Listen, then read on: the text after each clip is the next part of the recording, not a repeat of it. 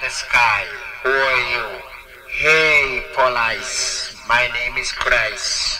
Who are you that I should be mindful of? Computer. You win.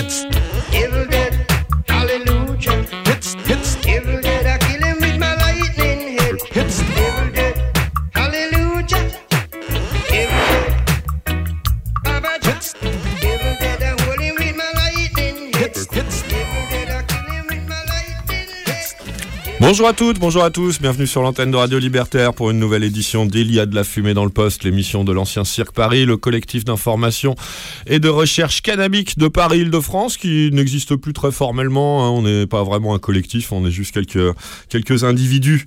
Euh, je peux même dire mettre 2.e.s e, euh, derrière. Bref, on est une poignée euh, d'activistes cannabiques à nous opposer à la, légalisation du, à nous opposer à la prohibition du cannabis, pardon, à la sauce cirquienne, c'est-à-dire avec une philosophie écolo-libertaire et en région parisienne. Donc il n'y a plus vraiment de collectif, mais il y a toujours son expression radiophonique sur la plus rebelle des radios. J'ai nommé Radio Libertaire.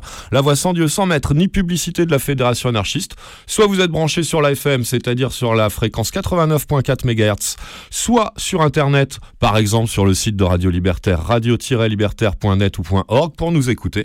On est ensemble en direct sur la plus rebelle des radios jusqu'à 20h30 et comme d'habitude, on va vous raconter l'actualité des drogues en général et de celle du cannabis en particulier, notre drogue de prédilection dont il va être énormément question aujourd'hui. Grande, grande majorité euh, d'affaires euh, d'actualité autour du cannabis stricto sensu aujourd'hui. euh, drogue, pas trop de S aujourd'hui. Bref, euh, Max euh, au micro, comme d'habitude, l'animateur habituel de Y a de la fumée dans le poste. Davou au micro quand il le souhaite et surtout aux, aux multiples manettes de la régie Jacques Perdereau de Radio Libertaire. Salut à toi Davou. Bonjour à toutes et à tous. Ça va bien Je fais une entrée un peu à la colle. Ouais, ça va bien et toi, Max? Ça va, tu as la lourde mission de nous mettre en onde et en son euh, aujourd'hui, une fois de plus. Un grand, grand merci à toi. Ouais, Je vais essayer. Attends, je, je peux faire un petit big up à, à Pizza parce que j'ai adoré le son que tu nous as passé il y a 15 jours sur le CBD. ouais, il est Tu rigolo. sais que hein. moi, le CBD, c'est pas trop mon truc. Je sais pas si t'as remarqué dans les articles que je te fais remonter. Je Ah trouve ouais, qu'il y a une bah, espèce de hype. Et franchement, un gros big up euh, à, à Pizza, quoi. C'était bien dans cet esprit-là que je l'avais sélectionné, que je l'avais repassé pour la deuxième fois, deux émissions consécutives, je crois bien. Euh, effectivement. Bon, et ben aujourd'hui, nous sommes le dimanche 15 janvier 2023, euh, deuxième, second, non, deuxième, deuxième édition d'Il y a de la fumée dans le poste de l'année 2023, après une édition moins sérieuse il y a deux semaines. On repart vraiment de plein pied dans l'actualité des drogues. Elle est chargée cette quinzaine. On va, on va avoir beaucoup de choses à vous raconter.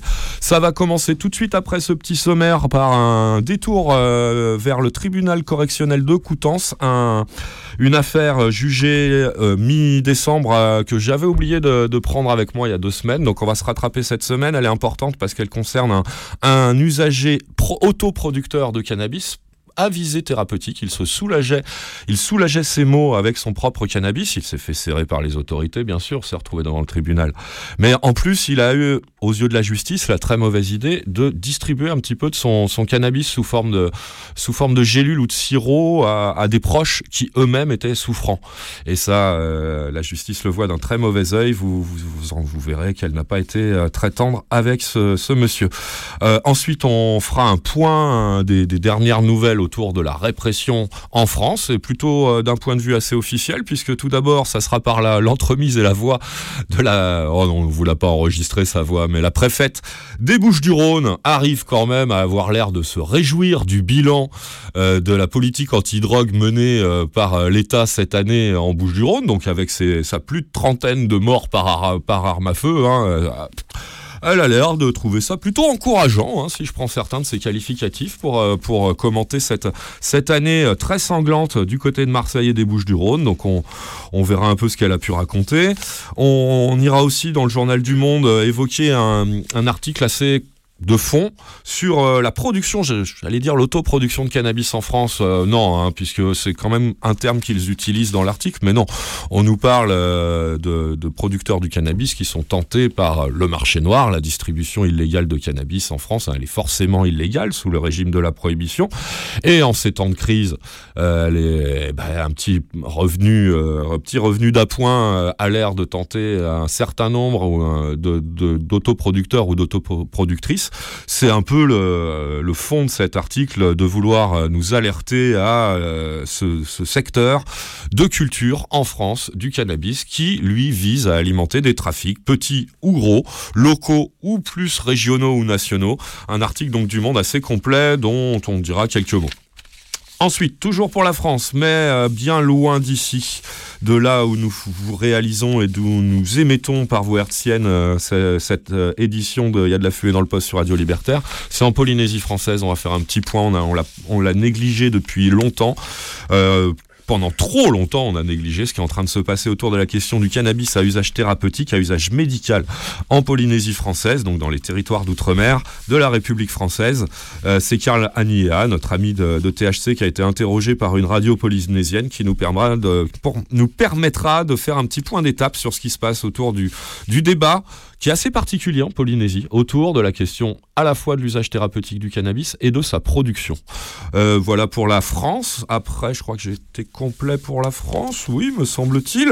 Euh, nous irons faire un petit tour un peu à droite à gauche dans le monde euh, de manière assez succincte pour le Luxembourg qui on a quelques nouvelles du projet de légalisation qui n'en finit pas de traîner et ça se confirme, il traîne pas mal.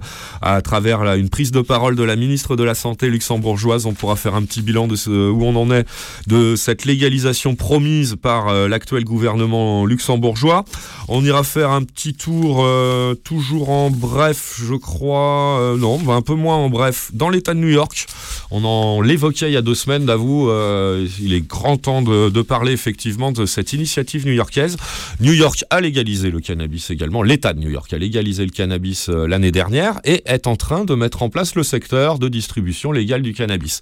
Pour ce faire, il entend proposer les licences nécessaires à la tenue d'un dispensaire, d'une échoppe euh, distribuant le cannabis de manière légale, de les proposer ces licences prioritairement aux anciens persécutés par la justice new-yorkaise euh, en matière de, cannabis, aux gens qui ont subi des condamnations par le passé, condamnations devenues complètement obsolètes.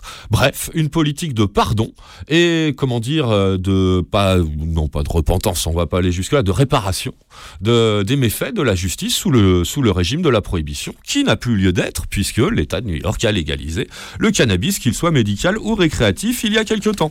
Donc ça, c'est très très important à nos yeux, à la fois pour euh, l'évolution socio-politique euh, que, que cela représente, mais aussi pour une, euh, une orientation législative, une orientation politique au sens, au sens politicienne, étatique, euh, euh, administratif du terme, euh, tout à fait souhaitable que peut prendre à l'occasion d'une réforme, donc sortant un territoire de la, de la prohibition du cannabis vers la légalisation du cannabis pour essayer de réparer un peu les pots cassés de la prohibition qui, qui sévissait précédemment.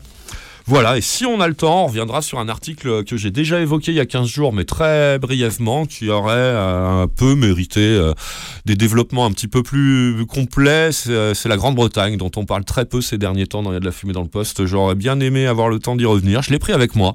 Ça sera la surprise en fin d'émission. Si on arrive à, à traiter tout ça en moins de deux heures, on pourra revenir un petit peu plus en détail sur cet article qui nous montrait, je rappelle, euh, cette initiative de la police, des principaux représentants, des chefs de la police britannique qui mettent en place un plan visant à légaliser le cannabis à l'opposition du ministère de l'Intérieur euh, du même pays, hein, la Grande-Bretagne ou le Royaume-Uni plus exactement, euh, qui est, lui, ministère de l'Intérieur, est mené par une représentante, une, mi- une ministre de l'Intérieur donc, et une administration sous, sous sa tutelle qui va plutôt vers la stigmatisation, la diabolisation et le maintien, voire le renforcement de la répression autour du cannabis.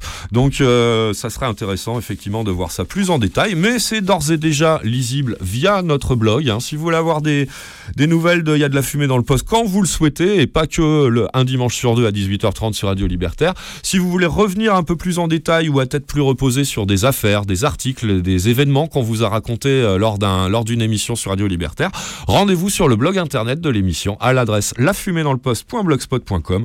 Vous y retrouverez tout le contenu de, de- des cinq dernières années de y a de la fumée dans le poste, à la fois le contenu informatif, militant et musical aussi, puisque nous vous proposons chaque euh, dimanche sur deux une sélection musicale qu'une fois de plus, j'aurais très égoïstement, mais amoureusement pour vous, les auditrices et les auditeurs de Radio Libertaire, concocté tout seul, moi-même, aujourd'hui. Je suis désolé d'avouer, je t'ai même pas attendu la moindre perche. Enfin, un peu, j'ai une semaine assez speed, je dois, si on parle un peu euh, cuisine interne, j'ai pas eu beaucoup le temps de communiquer. Tu sais, j'ai affaire le lundi soir, hein, donc il n'y a aucun souci. Ah ouais, ouais, je sais bien que tu m'en tiens pas hier, mais enfin quand même, j'aime mieux euh, montrer un peu plus objectivement euh, aux gens qui nous suivent que euh, cette émission est quand même un travail collectif, hein, puisqu'on m'entend quand même majoritairement au micro. Je programme la majorité des musiques euh, que nous vous diffusons, mais quand même derrière, faut que vous le sachiez, il y a un travail éminemment collectif, notamment d'avou qui se tape depuis quelque temps euh, l'essentiel de la documentation, ce qui est pas la plus mince euh, partie du travail nécessaire à la bonne tenue de, de Y a de la fumée dans le poste. Et il se tape aussi, au-delà de la technique en, studio pour les directs ou les, ou les différés, les émissions enregistrées, la tenue, l'administration, la gestion du blog internet, la fumée dans le poste.blogspot.com. Big up à toi, Davou Euh, bon, allez, on attaque tout de suite, hein, euh, sans transition musicale. Non, non, il y en a tellement aujourd'hui que je vous en fais tout de suite un Euh, D'emblée, vous savez qu'on aime, on aime, non, on n'aime pas, mais on est obligé d'aller devant les tribunaux à travers la presse de temps en temps pour voir un peu l'état de la, de, la, de la répression judiciaire dont sont victimes les usagers et les usagers de cannabis en France, par exemple. Et notamment, parmi elles et eux, ceux qui nous intéressent sont quand même pas mal les malades qui font un usage thérapeutique de cannabis, qui, malgré l'interdit légal, ont constaté que euh, cet usage leur a mené un mieux-être tout à fait euh, notable euh, par rapport à des pathologies euh, importantes ou par rapport à des thérapeutiques officielles. Donc, médicamenteuses chimiques industrielles qui, elles, sont, ne sont pas aussi bénéfiques et ont parfois, pour certaines d'entre elles, tout un tas de- d'effets secondaires euh, à déplorer. Donc, euh, bah, tout un tas de gens s'adonnent d'ores et déjà à l'automédication et pour certains et certaines, même à l'autoproduction de leurs médicaments cannabiques. Vous le savez, c'est un sujet qu'on évoque très régulièrement dans Il y a de la fumée dans le poste. Et on vous renvoie d'ailleurs euh, vers Principes Actifs pour en savoir plus sur comment s'engager pour la reconnaissance de ces pratiques, de ces usages, de, de cette façon de, produire soi-même et d'utiliser le cannabis pour se soulager euh, face à certaines pathologies. Donc euh, c'est West France qui nous informe, qui nous informait au mois de décembre dernier. L'article a été publié le 14 décembre. Je l'ai trouvé sur le site internet de West France, west-france.fr, sous le titre Un Normand condamné pour avoir fabriqué des remèdes à base de cannabis pour lui et ses proches. Voilà un titre qui forcément attirait toute notre attention. L'affaire a été jugée euh, devant le tribunal correctionnel de Ça se trouve dans la Manche, donc en Normandie. Euh, le verdict a été donné le mercredi 14 décembre dernier, mi-décembre euh, 2022. Le, le procès s'était tenu le mercredi 7 décembre 2022, mais tout avait commencé au début de l'été de 2019, avant le Covid. Le 24 juin 2019, ce sont des douaniers et des gendarmes qui débarquent chez ce monsieur dans une commune proche de Villedieu-les-Poils. Pourquoi ils viennent là? Parce qu'ils ont été informés par leur pote douanier de Chili-Mazarin, en Essonne, hein, que euh, ce monsieur allait recevoir un colis en provenance de Suisse qui contenait 2 d'herbe. Bah oui, c'est le travail des douanes aussi de faire ça, hein, de pourchasser les colis euh, qui contiennent des stupes. Et ils avaient donc réussi à intercepter mais à laisser quand même filer le colis pour pouvoir euh, ensuite euh, interpeller sur le fait son destinataire, ce colis vers le domicile donc de, de, ce monsieur qui allait donc être jugé au mois de décembre dernier. Donc bien sûr, bah ouais, 2 kilos d'herbe hein, quand même, c'est pas complètement rien. En envoi international, hein, transfrontalier entre la Suisse et la France, effectivement, il y a de quoi alerter les autorités. Donc euh, tous ces braves gens se donnent rendez-vous euh, à l'arrivée du colis au domicile du monsieur, ils interviennent, ils euh, trouvent dans le colis précisément 1959 grammes d'herbe, 1,9 kg et quelques. Chez le monsieur, ils trouvent 665 grammes d'herbe, des gélules et de l'huile de cannabis. Tout ça a été saisi, ainsi qu'une vingtaine de pieds d'herbe et du matériel de culture, nous raconte l'article de West France. Euh, euh, L'enquête menée par les, gendarmes locaux a démontré que ce monsieur, âgé de 57 ans hein, quand même, c'est pas un perdreau de l'année, hein, euh, il doit savoir à peu près ce qu'il fait, quelqu'un de- d'expérimenté sans doute et tout ça, hein, 57, 51 ans, 51 ans la, la personne interpellée. Ce monsieur donc cultivait du cannabis et confectionnait des produits dérivés à usage médical, si on en croit l'ensemble de l'article, deux formes galéniques, le sirop et la gélule, Euh, et distribuait ça à des proches. Une de ses déclarations devant le tribunal est citée entre guillemets dans l'article. Je savais que cela n'était pas légal, mais je le faisais pour aider, pour soulager les gens. C'est ce que ce monsieur donc a dit au tribunal de Coutances le, le 7 décembre, alors qu'il était jugé par ce tribunal sous contrôle judiciaire. Il, est quand même- il était quand même jugé pour, accrochez-vous bien, c'est pas rien, hein, usage, importation, détention, offre ou cession, transport de stupéfiants, ainsi que exercice illégal de la médecine et de la pharmacie. Chaque euh, délit étant euh, passible de euh, années de prison à chaque fois. hein. Donc c'est du très très sérieux. Les faits qui étaient jugés ont été commis entre septembre 2016 et juin 2009. Donc trois ans, trois ans et demi à peu près. Ce qui n'est vraiment pas rien. Là. Il se retrouvait dans une situation très très difficile face au tribunal de Coutances qui en plus je le rajoute, on le connaît, hein, le tribunal de Coutances de réputation à force de lire des affaires qui viennent de là-bas ou par des potes qui malheureusement y sont passés. Il est franchement assez dur en matière cannabique, ce tribunal de Coutances, assez sévère. Donc euh, oui, il y avait de quoi s'inquiéter. Pour tout vous dire, il est un peu connu ce monsieur des réseaux euh, du cannabis thérapeutique euh, et tout ça. On s'inquiétait de lui mi-décembre et le verdict malheureusement est assez à la hauteur de ce qu'on pouvait craindre.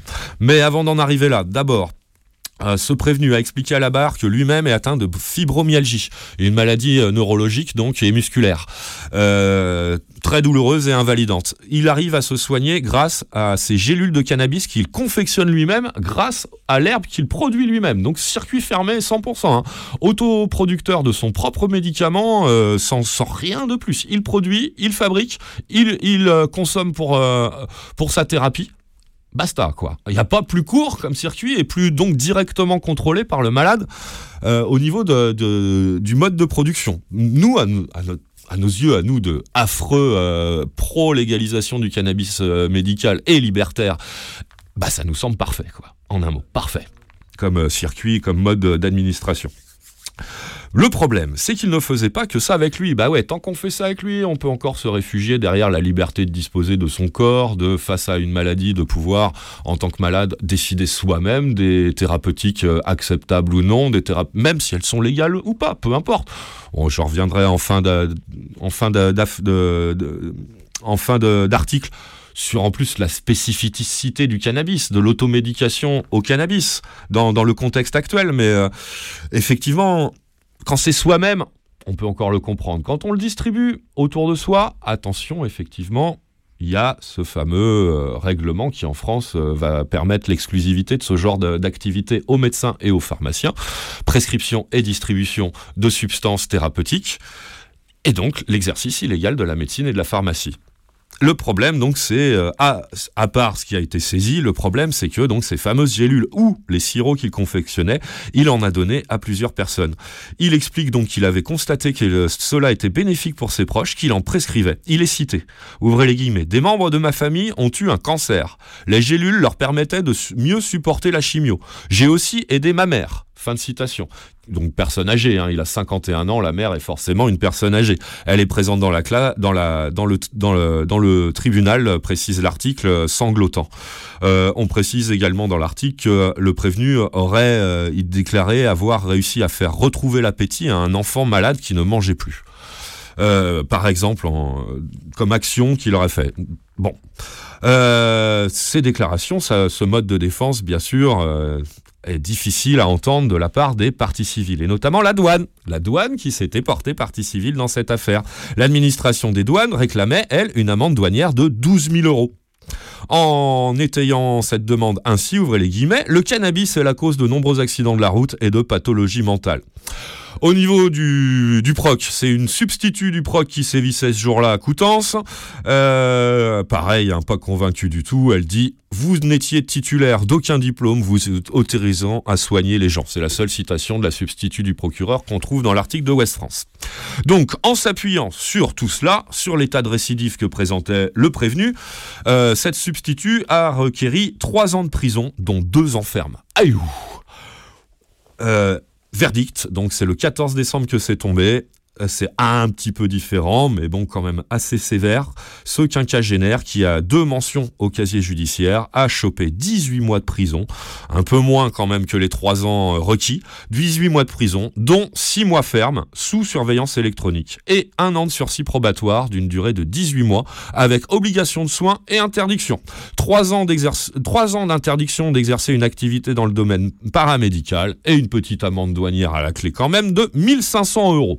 Est loin des 12 000 demandés par les parties civiles douanières à l'origine, mais quand même, je récapitule, un an et demi de tôle au lieu des trois ans requis, dont six mois ferme, alors que, bon, la fin de, ce que dit West France laisse à penser qu'il ira pas en prison, il aura son bracelet électronique pendant six mois, tout ça étant assorti d'une période probatoire d'une durée de 18 mois, parce qu'il y a en plus un an de sursis, un an de prison de sursis qui, plane au-dessus de sa tête. Voilà tout ça pour ce monsieur qui a fait quoi?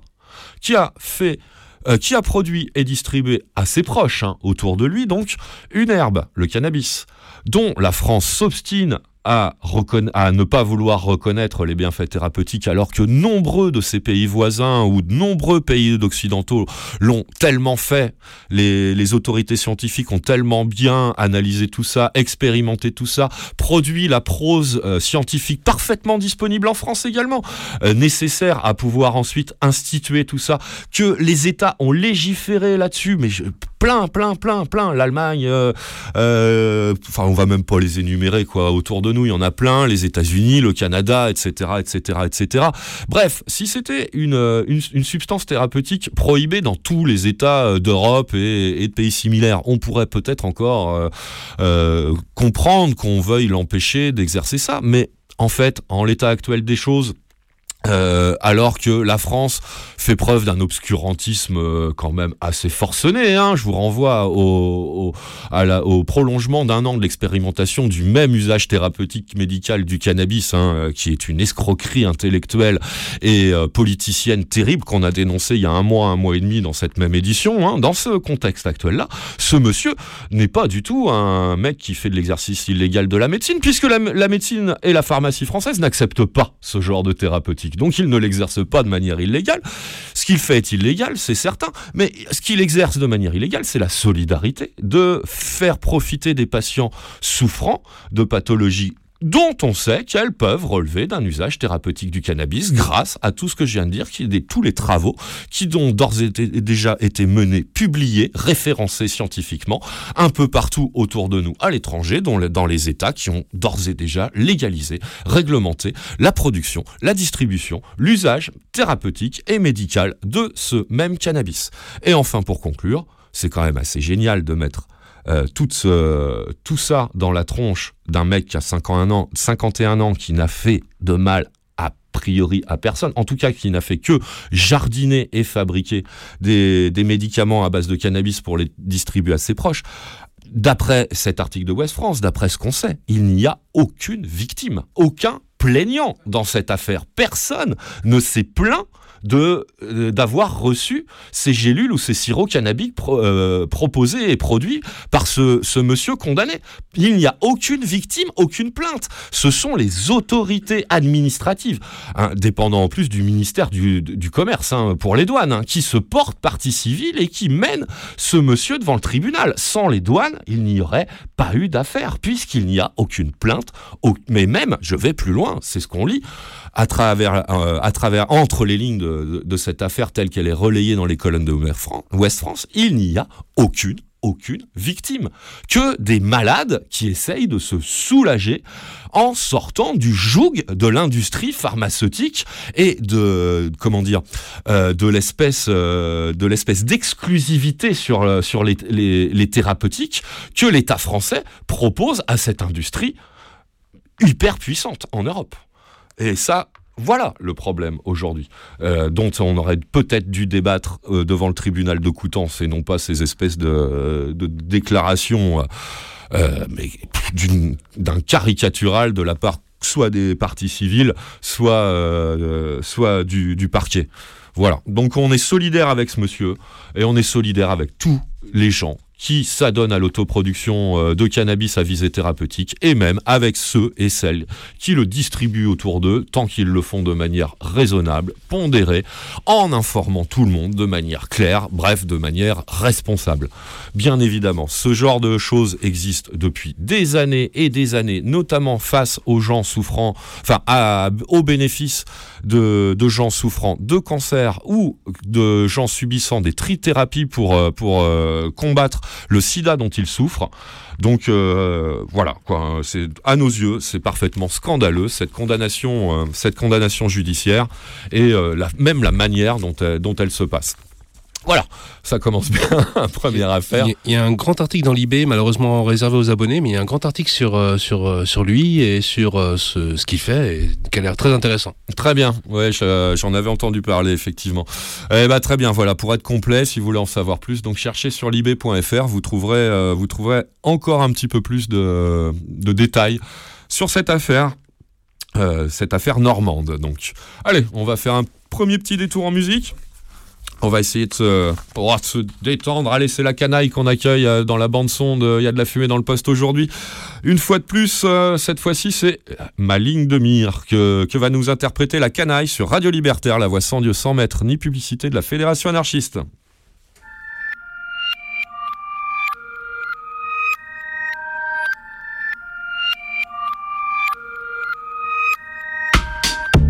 J'aurais pu faire mon beurre à la télé, vendre de la poudre aux yeux avec fierté, m'en plein le nez. Changer mes assistantes et la couleur du canapé au gré de mes humeurs, de l'audimat et des parts de marché. J'aurais pu me farcir de la bourgeoise, sortir mon numéro, les yeux doux qui l'apprivoisent, la baiser dans ses draps de soie, lui passer la bague au doigt, me mettre à l'aise, qu'elle m'entretienne et paye l'ardoise. J'aurais pu être bandit de grand chemin, un mafioso, un macro, un putain de requin, la sale race, la main de fer qui fout les filles au tapin, qui joue du revolver et distribue la dope aux gamins. J'aurais pu faire carrière dans les affaires, enchaîner les diplômes pour un job à gros salaire, spéculer à la bourse, m'enrichir sur la misère, rêver de paradis fiscaux et investir dans la pierre. Un jean, des baskets, ni cravate, ni paillettes, reste simple dans ma tête, c'est la vie que j'ai choisie. Des mots qui débordent sur des notes qui s'accordent, un goût pour le désordre, et c'est la vie que j'ai choisie. Je n'ai pas de compte à rendre, pas près de me vendre, à pas qui veulent entendre. C'est la vie que j'ai choisie, des soucis, des névroses, des coups durs, des échymoses, j'en connais la cause, c'est la vie que j'ai choisie, partant de rage.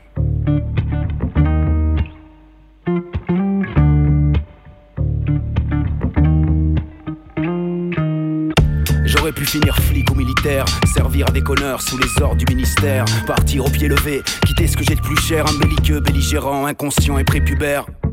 J'aurais pu consacrer ma vie à Dieu, faire vœu de chasteté, méditer les écrits pieux, méditer, baratiner les pauvres et les vieux, délivrer la bonne parole d'un tout-puissant venu des cieux. J'aurais pu ressembler à Victor Bout, un seigneur de guerre sans scrupules qui sillonne les routes, qui suit de près tous les pays en déroute. Tu veux des armes, donne-moi la thune, est-ce que t'en fais? Moi j'en ai rien à foutre. J'aurais pu me nourrir de sang paplards, de ces familles entières exsangues au regard blafard, leur faire passer la frontière pour trimer comme des bagnards, les priver de lumière, les écraser comme des cafards. Mais anti-patron, anti-faf, anti-con, anti anti-religion, et c'est la vie que j'ai choisie. Une faucille, un micro, je fais parler mes idéaux et pas en grève s'il le faut. C'est la vie que j'ai choisie, je suis toujours speed, en stress sur le qui-vive. Le portefeuille est vide, c'est la vie que j'ai choisie. Y a pas de drame vieux, j'ai séché mes larmes, c'est ma façon de prendre les armes. C'est la vie que j'ai choisie, partant de rage.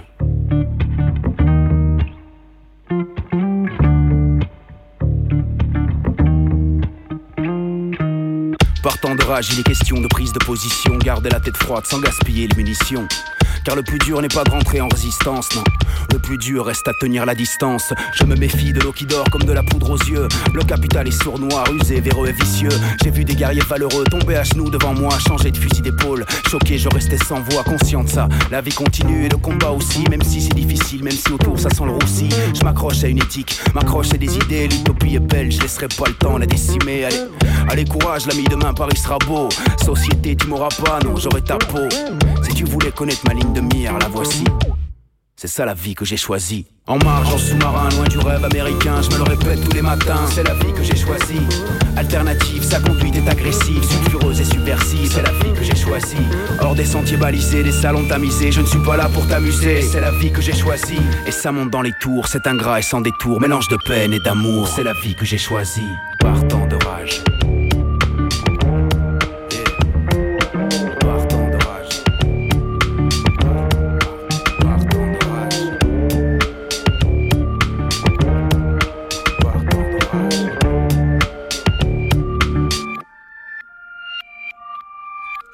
Libertaire, La Canaille.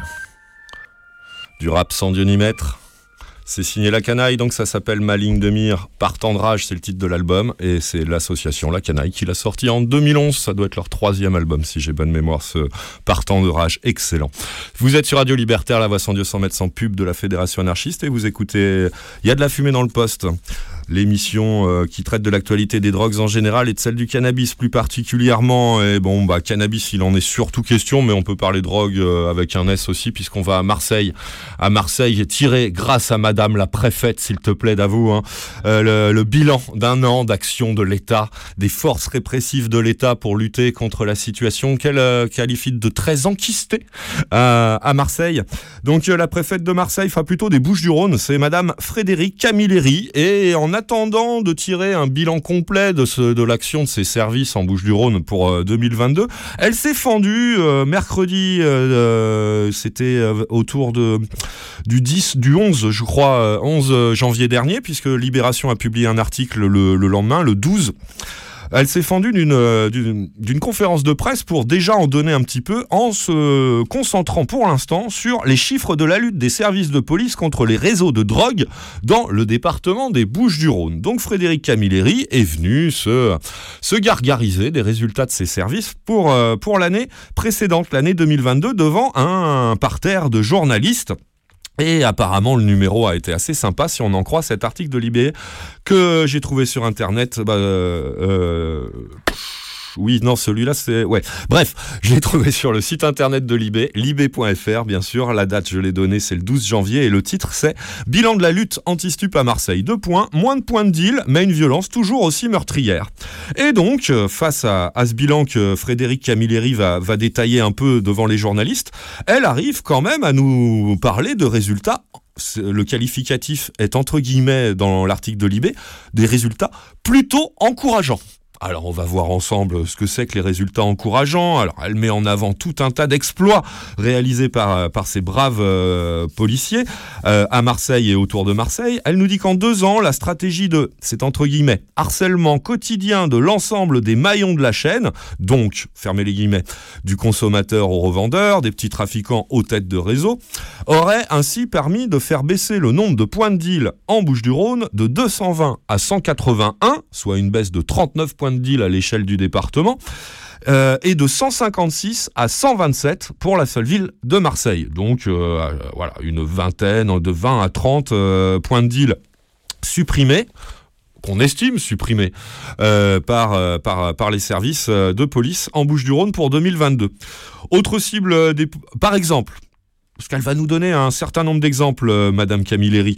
Euh, alors pour euh, étayer ce propos-là, elle nous dit que la cité Campagne l'évêque, hein, qu'elle ne stigmatise pas du tout dans son propos au passant, hein, c'est assez intéressant, aurait perdu 80% de son chiffre d'affaires. De quel chiffre d'affaires euh, parle-t-elle? Alors ça doit être le chiffre d'affaires de la revente de stupéfiants, ça doit, forcément être ça. Et euh, donc bah, apparemment le- les services de police euh, marseillais sont assez savants pour connaître le chiffre d'affaires d'un quartier marseillais et de pouvoir estimer de combien ils l'ont fait baisser dans d'une année. Donc en deux années, en deux années, 80% euh, nous dit-on. Alors vérifie qui pourra, hein, bien entendu. Hein. c'est, euh, à mon avis, ça doit pas être simple, simple euh, de pouvoir euh, donner des pièces tangibles à ce genre de déclaration. Bref. Euh, ensuite, elle nous parle de, turnover important dans euh, les, services opérationnels de distribution de cannabis et de drogues en général, enfin de stupes en général en Bouches-du-Rhône, puisque 2296 personnes en lien avec ces trafics ont été interpellées en 2022 en Bouches-du-Rhône. 2300, quoi, un petit peu moins de 2300, dont 1813, donc un petit peu moins de 2000 cette fois, euh, à Marseille. C'est une hausse de 12% par rapport à l'an dernier. Ça montre bien qu'effectivement, euh, ça a bien bien marché, hein, parce que la politique menée est la même que depuis 50 ans à peu près, quoi.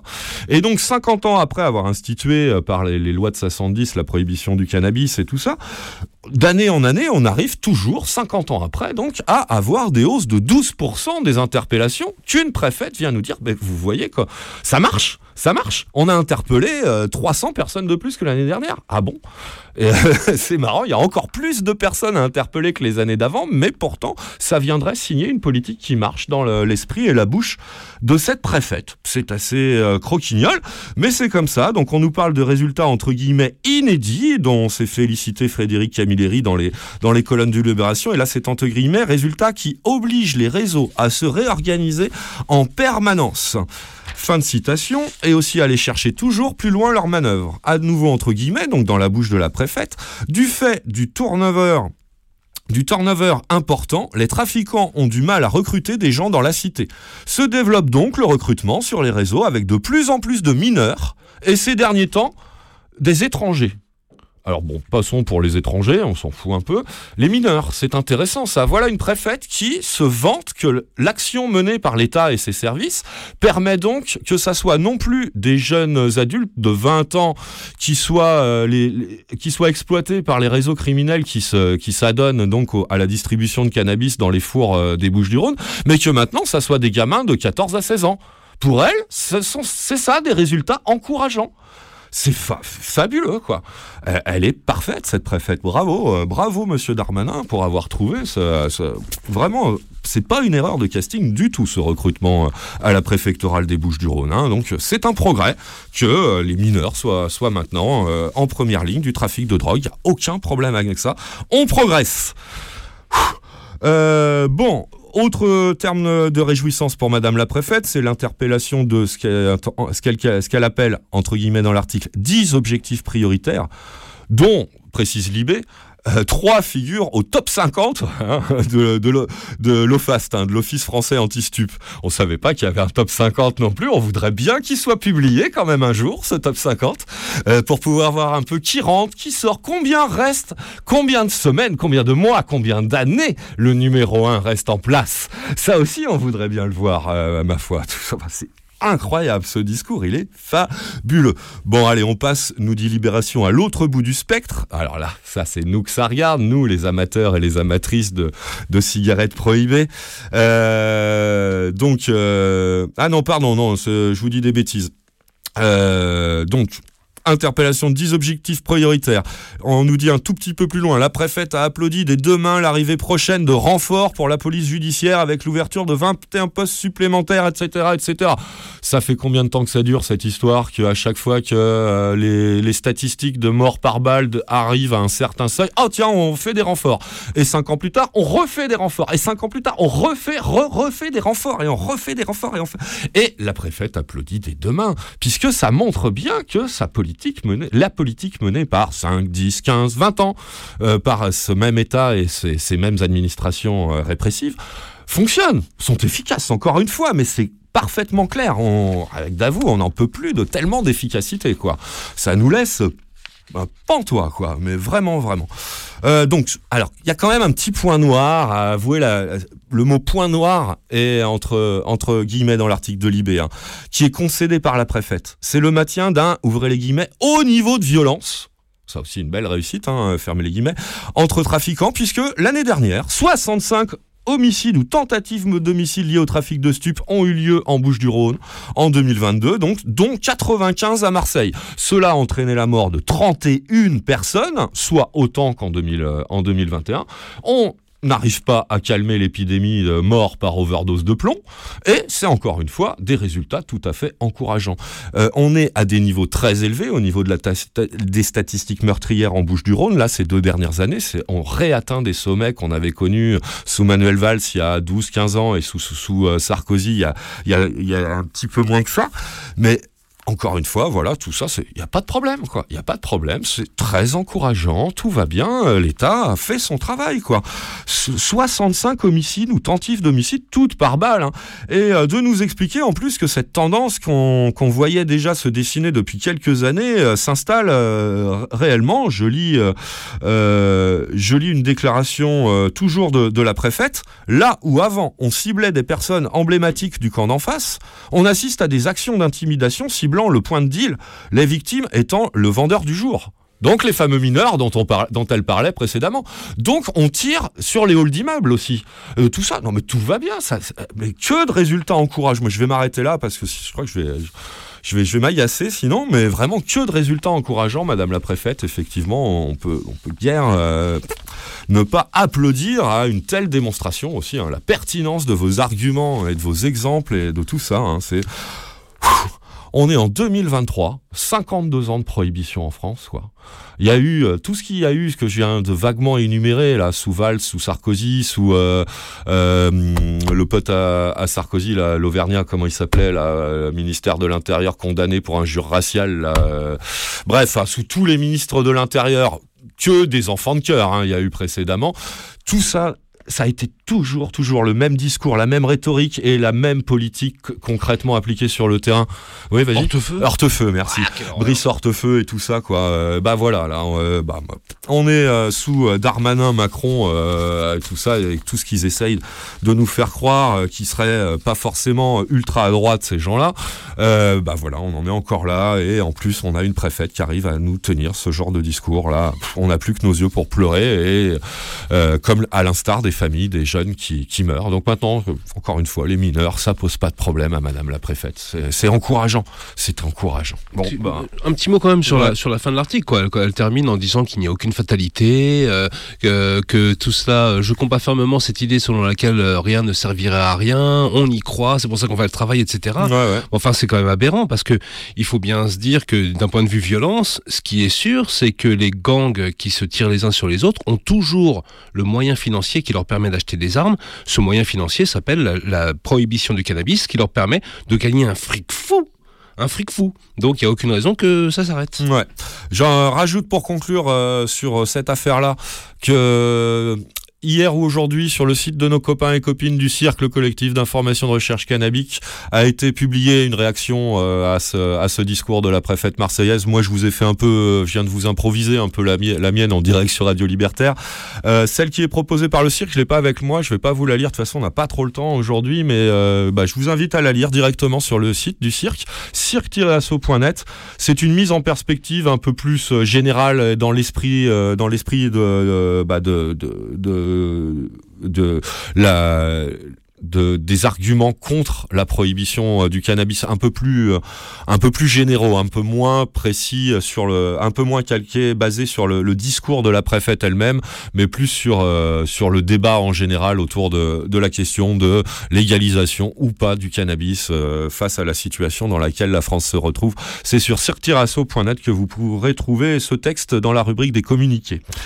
On continue avec ce genre d'actualité-là, euh, avec un article du Monde, pareil, qui est long, que je vais pas citer en entier, euh, que, dont je vais vous donner quelques, quelques points, mais dont je voulais quand même euh, vous parler, parce qu'il est assez particulier cet article. Il a été publié cette semaine, le 11 euh, janvier de cette semaine, sous la plume de Thomas Saint-Ourance. Il est lisible sur le site du Monde, lemonde.fr, mais exclusivement euh, pour euh, les gens qui y sont abonnés.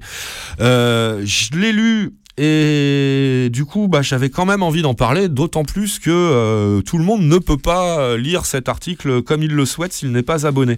Ça s'appelle Les jardiniers, entre guillemets jardiniers, du cannabis, trafiquant en herbe, prolifèrent en France. Et là, encore une fois, on a... Alors, euh, peut-être à, l'inverse de l'espèce d'angélisme que, que développait la préfète des Bouches-du-Rhône, on nous fait un tableau de la production potagère hein, de- de cannabis en France assez, euh, assez inquiétant. hein. C'est vraiment. Quand, on lit l'article, c'est que de l'inquiétude, que de l'inquiétude, que l'inquiétude. On parle pas autoproduction de cannabis, on parle production de cannabis en France, puisque on nous dit dès le, dès le début dans cet article du Monde, donc, de plus en plus de Français cultivent leur propre drogue. Déjà, hein, c'est mignon le, lexique employé, leur propre drogue, sans aucun S, bien sûr, à leur propre drogue, et se lancent dans un trafic local. local. Un modèle qui inspire les réseaux criminels attirés par les économies qu'offrent ces circuits courts. Sous ce chapeau se déroule un, article assez conséquent qui va venir vous dire qu'en la France est de plus en plus gangrénée par des affreux jardiniers et jardinières qui, en autoproduisant leur cannabis, se sont rendus compte que face à la crise, ça pouvait euh, procurer un revenu euh, petit ou important pour euh, les gens qui vont s'organiser en grosses structures et euh, que euh, tout cela fait florès sur le territoire français ces dernières années. Alors effectivement, quand on lit l'article, euh, on y croit. hein, c'est la rhétorique employée est vraiment dans ce genre-là. hein. Ça commence par les photographies des perquisitions, des aires de catalogue de jardinerie. On y voit des plantes en pot aux feuilles exubérantes dorant sous le halo de lampes à sodium. Parfois aussi des alignements d'herbacées en pleine terre, là où le soleil se montre assez généreux. Et on nous dit la vraie info. De telles affaires se sont multipliées ces derniers mois sur le territoire français, en ville comme à la campagne. Donc apparemment, il y aurait, c'est toujours une phrase de l'article du Monde, une production locale qui alimente en continu les ventes d'herbes consommées par une part croissante des fumeurs. On sait qu'effectivement, ce marché-là du cannabis en France a le vent dans le dos depuis plusieurs années.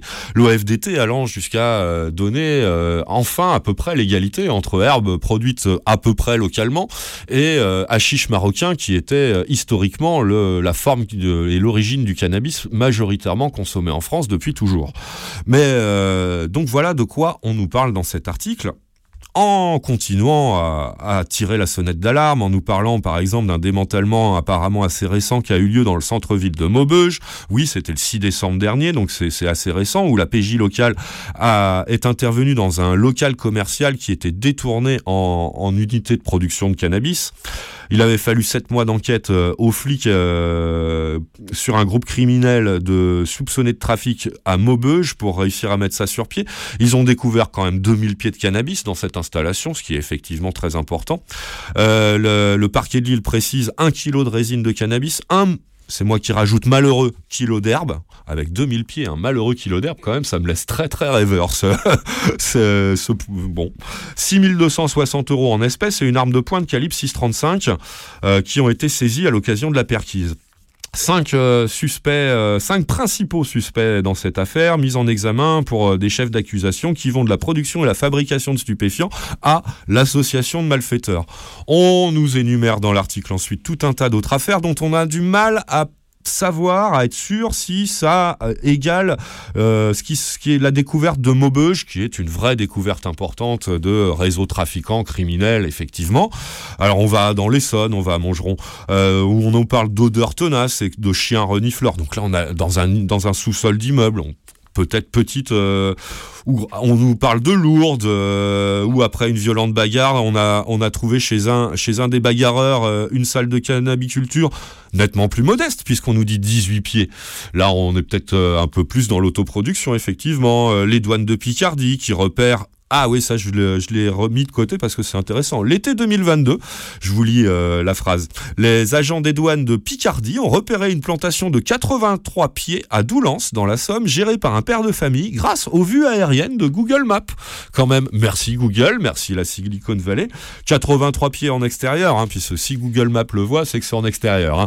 Donc euh, 83 pieds en extérieur, géré par un brave père de famille. Le- oh là là, le gros dangereux, euh, la grosse mafia qui a dû être mise à mal par euh, à ces courageux euh, limiers des douanes de Picardie et leur Google Maps.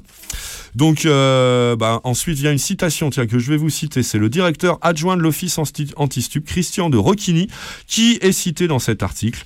La saisie de ces stupéfiants procède d'une cartographie particulière avec beaucoup d'opérations dans le nord, notamment en indoor, dans le sud-est et en Nouvelle-Aquitaine. Les gens se lancent de chez eux et produisent plus que leur consommation personnelle, puis davantage encore que leur euh, cercle d'amis.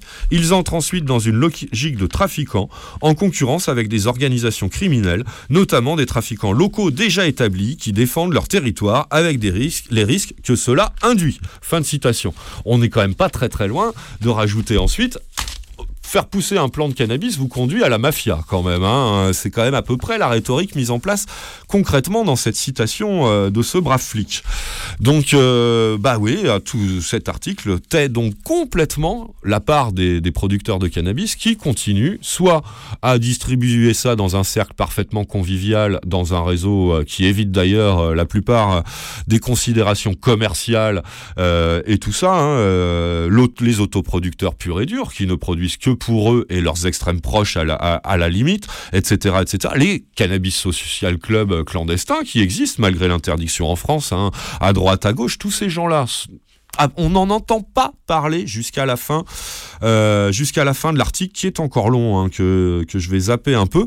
On nous parle de logique industrielle, de culture à grande échelle, de, de de bénéfices très importants. Et effectivement, ça c'est évident, hein, la culture locale va permettre effectivement euh, tout un tas d'économies par rapport à une culture transfrontalière. On tout un tas d'intermédiaires, tout un tas de gens dont il faut graisser la patte, des flics et des douaniers par exemple, euh, et tout ça, et euh, bah, ça permet effectivement euh, des, bénéfices sans doute pour celles, et, enfin pour celles et ceux qui appartiennent à des réseaux organisés donc au banditisme, voire aux mafias, qui investissent, c'est aussi une vérité là-dedans, des bénéfices assez importants.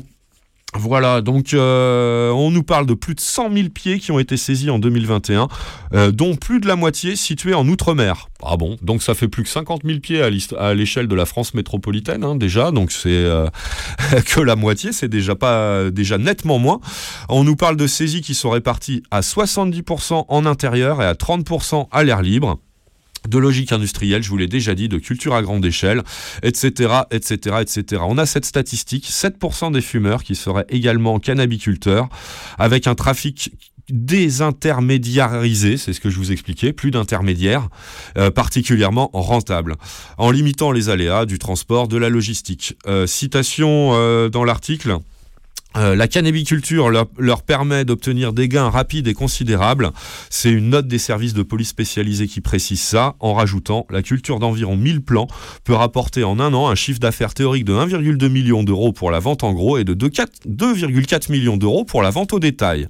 Fin de citation, et le journaliste de rajouter, de tels gains attisent la convoitise de trafiquants internationaux reproduisant sur cette activité jardinière. Alors, à mon avis, c'est très très loin d'être la grande majorité des 7% de fumeurs qui cultivent qui s'adonnent à des plantations d'environ 1000 plants, qui permettent donc ces rendements qui se chiffrent en millions de- d'euros. hein. Et qu'est-ce qui permet aussi ces, ces- ces bénéfices qui se, qui se dénombrent en millions d'euros? Bah, C'est tout bêtement la politique de prohibition. Si vous faites sauter la prohibition, les prix baissent et, les, et la production devient contrôlée. Et donc tout ça, ce secteur disparaît ou en tout cas est très largement contrecarré par, par un secteur où euh, abonderont, abonderont les travailleurs qui voudront travailler dans un secteur légal, réglementé et en jouissant euh, des acquis sociaux euh, que euh, le monde du travail, heureusement, euh, propose encore un peu, en tout cas jusqu'à la réforme dont on va parler jeudi, euh, propose encore un peu quoi. Donc euh, bah oui, ça aussi le journal oublie de le dire hein, quand même en passant. hein. C'est quand même assez problématique. Voilà, alors on nous parle aussi donc de trafic non pas que de stupéfiants mais aussi de main d'œuvre. Bref, on est dans le dans le cadre des, des réseaux mafieux avec une euh, un exemple d'affaire en Seine-et-Marne en, deux- en 2022 où 13 personnes ont été arrêtées et qu'ils employaient donc des ressortissants vietnamiens en situation irrégulière, donc et d'un réseau très structuré de la production jusqu'au blanchiment euh, des bénéfices, etc., etc. Bah oui, on le sait très bien, ça existe depuis longtemps et, euh, tout ça. De là à ne pas parler du tout de l'autoproduction et des modes de, de, de production autogéré, autocontrôlé et hors commerce, hors publicité, hors rendement, hors tout ça que sont les cannabis social clubs, que sont les, autoproducteurs et autoproductrices raisonnables, responsables. Non, tout un article pour nous parler d'une situation qui n'est pas nouvelle du tout, qui ne repose que sur l'existence de la prohibition, encore une fois, et l'existence de, de la distribu de pardon, du monopole que propose la, que qu'offre la prohibition euh, de la, pour la distribution du cannabis au marché noir et donc à ceux et celles qui le, qui le tiennent, c'est-à-dire les mafias. Non, pas un mot de tout ça. Bon, je vais pas l'analyser en fond. Hein, euh, encore une fois, vous aurez l'article euh, en lien sur le blog, mais faut être abonné à Libéra, à, pardon, c'est le Monde, hein, pour pouvoir le lire. Euh, moi, je vais m'arrêter dans ces cas-là. Là, euh, c'est vrai que j'aime bien lire les les commentaires qui sont en dessous euh, parce que c'est sur internet euh, que je l'ai lu et euh, bah, c'est vrai quand, on a ce genre d'article souvent euh, ça fait déjà quelques années que quand on voit les coms la majorité euh, de leur teneur est quand même nettement plus pour dire ce qui n'est pas dit dans l'article, à savoir ce que je viens de dire moi, de, contre-argumenter tout ça euh, en, analysant euh, la politique de prohibition et ses méfaits et ses effets euh, et ses effets pervers. Et bah encore une fois, hein, c'était le cas sous cet article sur la page du site du Monde où, on peut le lire. On, trouve un nombre de, commentaires qui euh, viennent parler légalisation du cannabis alors que le- l'article tait. Euh, euh, j'en ai retenu deux.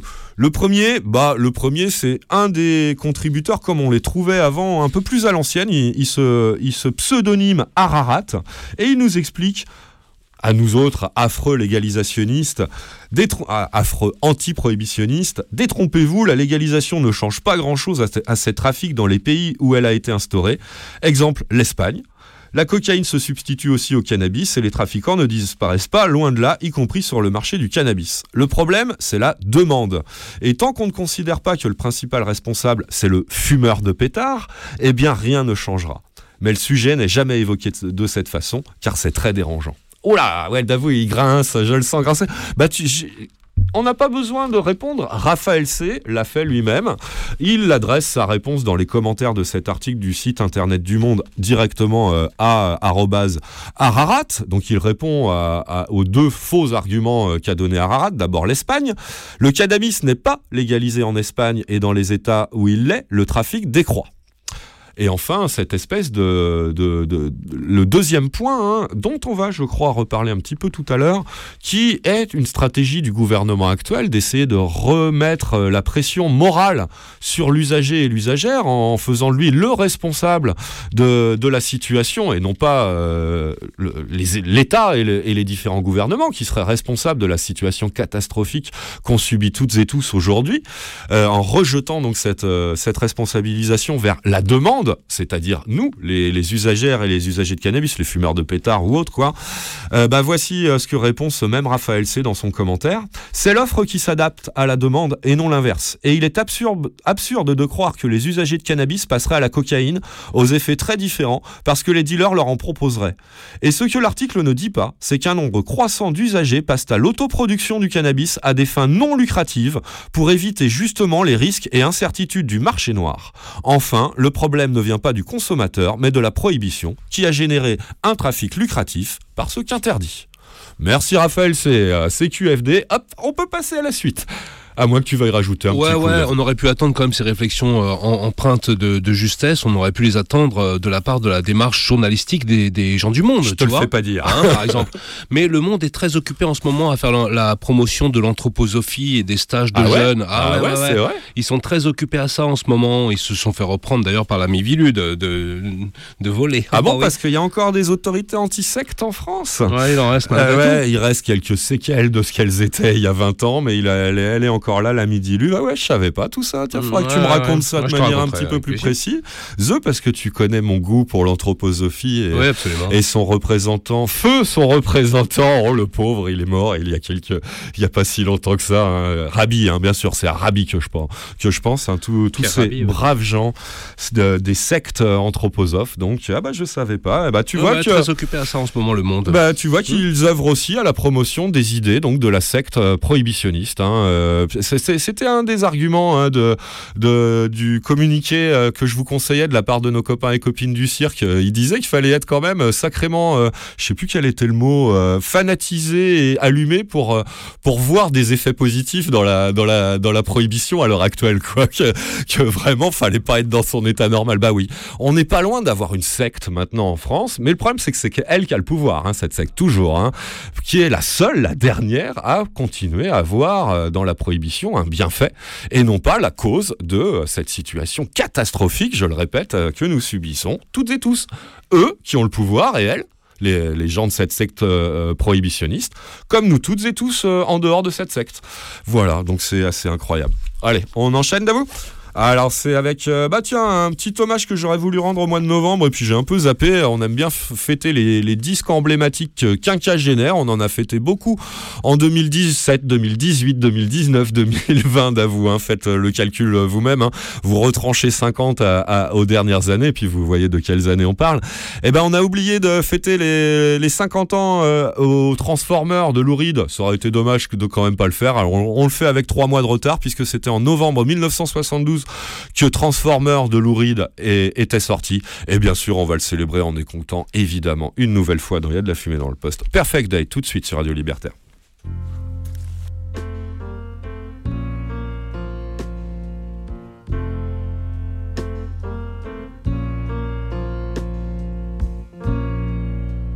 Just a perfect day. Drink sangria And then later, when it gets dark, we go home.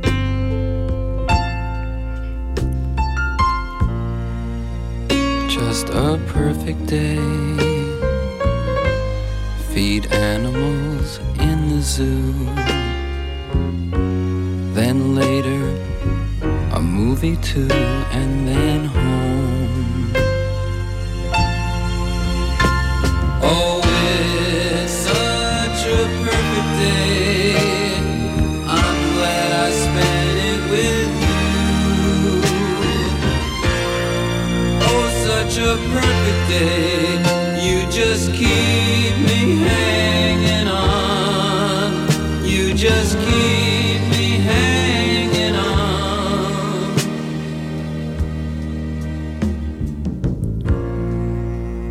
Just a perfect day.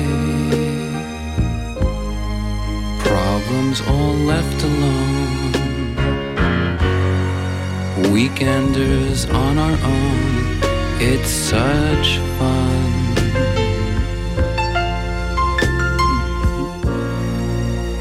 Just a perfect day. You made me forget myself. I thought I was someone else, someone good.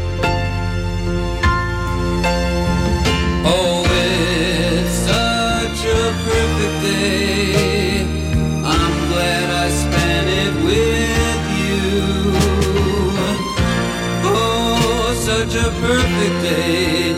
You just keep me hanging on.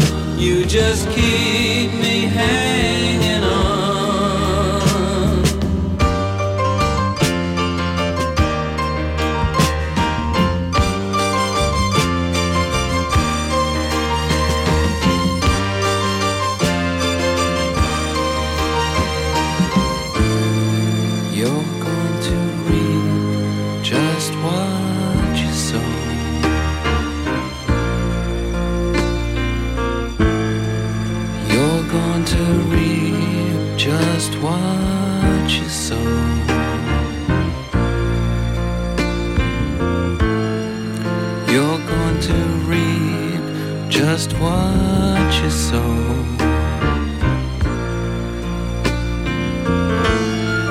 You're going to reap just what you sow.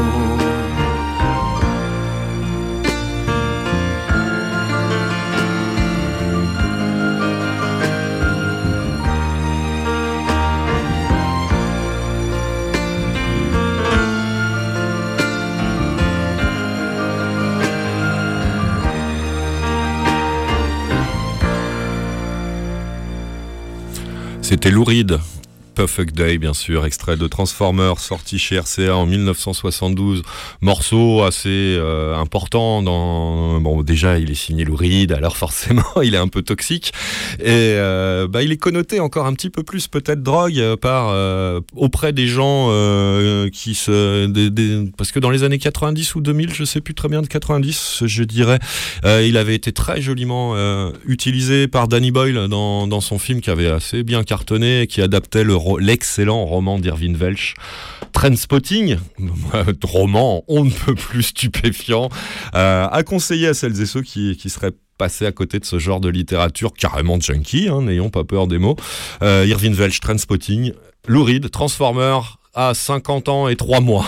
voilà ce qu'on qu'on célébrait à travers cette petite programmation du grand classique Perfect Day sur Radio Libertaire dans Il y a de la fumée dans le poste. Allez, on continue avec notre dernière actualité en provenance de France, même si on va très loin, à l'autre bout du globe. On, est, on va aller du côté de la Polynésie française rapidement, malheureusement, alors que ça mériterait euh, qu'on détaille tout ça euh, à la fois par le menu et euh, en donnant vraiment la parole à à ceux qui, bah, qui agitent la situation là-bas.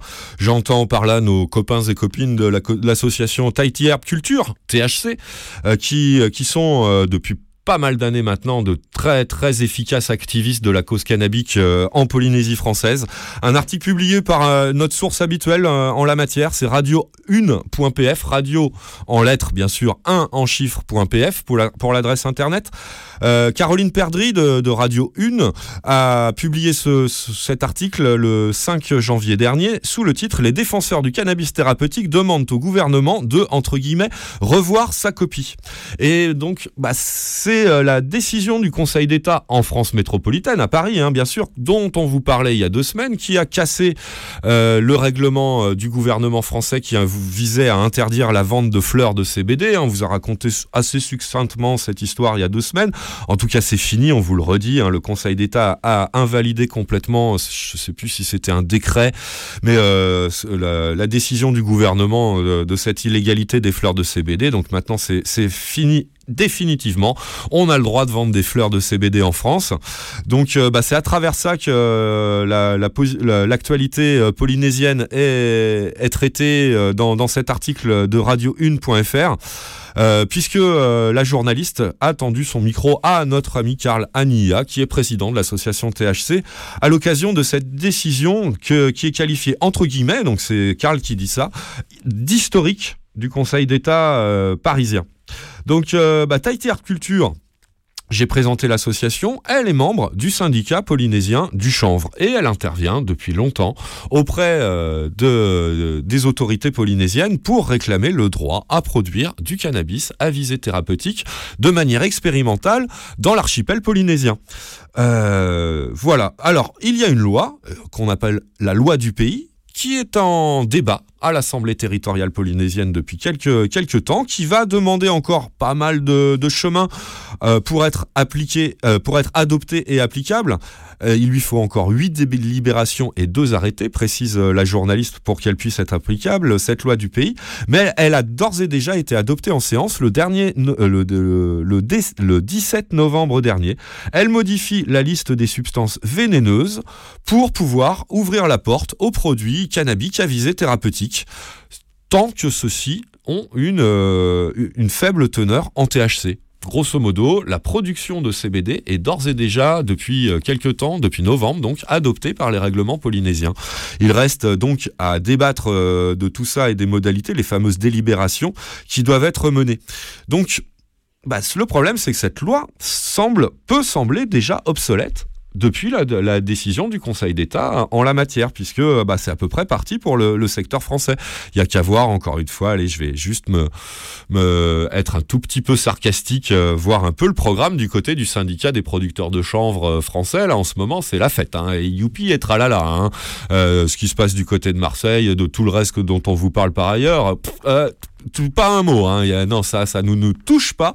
Nous, ce qu'on voit, c'est que c'est ça y est, on va pouvoir se faire des beaux oufs, des pépettes, et ça, c'est cool. Bref, ça, c'est pour le syndicat du chant français. Euh, retournons donc en Polynésie. Donc, Karl Ania est interrogé par euh, la radio euh, One et il dit effectivement cette crainte.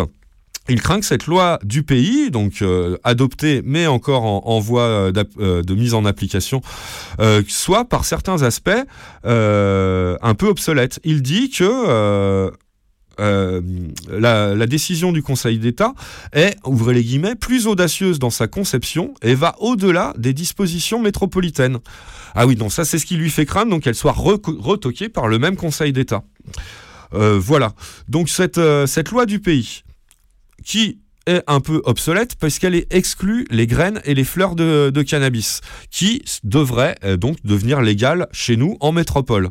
Donc il y a ce problème-là. Donc Ania a demandé euh, au gouvernement de, de revoir son texte en, en voyant en plus cet écueil de l'annulation par le Conseil d'État si, euh, si celle-ci peut aller trop loin. Bon, c'est un très rapide article, hein, il est très court, les citations sont peu nombreuses. Vous avez deux, deux écoutes audio possibles, par contre, qui sont un petit peu plus agréables à entendre que ce que je viens de vous faire là en direct sur Radio Libertaire, qui permettront donc de mieux saisir le, raisonnement de Karl, donc de, cette crainte, qui saisit donc l'occasion de cette interview par Radio 1 pour euh, interpeller les autorités polynésiennes, revoir, modifier leur texte de cette euh, fameuse loi du pays avant les prochaines élections territoriales qui vont avoir lieu euh, dans quelques temps, pour pouvoir donc faire de ce texte une loi à la fois suffisamment innovante pour ne pas euh, être euh, caduque, rendue caduque par la, la récente décision du Conseil d'État français, et euh, quand même pas trop ambitieuse pour que ce même Conseil d'État ne la censure pas. Voilà, là je crois que j'ai été un tout petit peu plus clair que précédemment. Euh, L'article et euh, ce que je vais en dire se, concluant par cette euh, citation de Karl qui dit que pour lui le CBD, ouvrez les guillemets, c'est de l'emploi, de la transformation, de l'export. Bah oui, hein, ça effectivement, on peut pas non plus le nier complètement à ces micros. Voilà pour avoir fait le tour complet donc de l'actualité française. On passe directement chez nos voisins du Luxembourg. Ça nous fait quand même un gros trajet de Polynésie française, mais bon, sont quand même voisins. hein. Que voulez-vous C'est les hasards de la géographie administrative euh, de la Polynésie. On va chez nos voisins luxembourgeois, juste à l'est, et euh, pour prendre des nouvelles de ce fameux projet de légalisation promise par euh, l'actuel gouvernement lors de sa mise en place et des dernières élections. Ça commence à dater, hein, ça fait plus de deux ans maintenant, trois ans, peut-être bien même maintenant.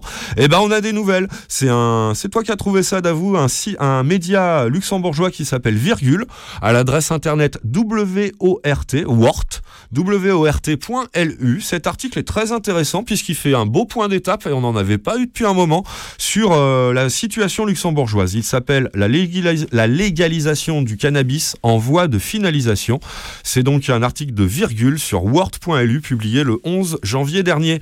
Le chapeau nous dit que selon la ministre de la Santé, euh, qui s'est exprimée sur les ondes de 100.7, il n'est pas certain que le processus sera finalisé d'ici la fin de la législature. Ça, c'est le chapeau de l'article qui vous donne d'emblée la mauvaise nouvelle. Euh, pour être plus complet, on va quand même vous lire le début de l'article. Le Luxembourg arrive tout doucement à la fin du processus qui vise à autoriser la production et la vente de cannabis récréatif. Il pourrait cependant ne pas être terminé avant les élections législatives qui auront lieu le 8 octobre 2023, c'est-à-dire à, l'automne prochain, auront lieu de nouvelles élections au Luxembourg. Donc, bah, c'est euh, Paulette est, euh, elle, est membre du parti LSAP, euh, qui est donc à la tête du Luxembourg depuis quelques temps. Elle a été nommée ministre de la Santé et elle a accordé une interview à cette radio luxembourgeoise qui s'appelle 100.7 ou 100,7 et ça nous permet donc d'avoir des nouvelles. Elle a déclaré, c'est entre guillemets un petit peu plus loin dans l'article, nous ne sommes pas sûrs de le finaliser au cours de cette législature. Fin de citation, mais à lire le reste de l'article, rassurez-vous, ça semble quand même devoir être terminé dans l'année 2023. Ils espèrent pour l'automne, avant ces fameuses élections, mais elle explique ça donc par euh, la survenue de la pandémie du Covid qui a retardé euh, ce processus législatif et réglementaire euh, d'une année entière. Elle explique ainsi ce retard pris par ce processus législatif. Elle nous promet dans cette interview l'arrivée à son terme d'ici fin 2023. Euh, le Luxembourg, on vous le rappelle, comme le fait l'article, a déjà rendu légal pour les adultes euh, certains usages médicaux en 2018. En juin dernier, le Luxembourg a adopté un texte de loi qui autorise la consommation personnelle à domicile et la culture jusqu'à quatre pieds par les luxembourgeoises et luxembourgeois majeurs euh, de cannabis par, par foyer, pardon, pas par adulte, à partir de semences et qu'on attend d'ailleurs, c'est précisé dans l'article, on n'a toujours pas l'avis du Conseil d'État sur cette euh, question de l'autoproduction. Mais bref, euh, le règlement a été adopté en juin dernier, on vous l'avait raconté à l'époque.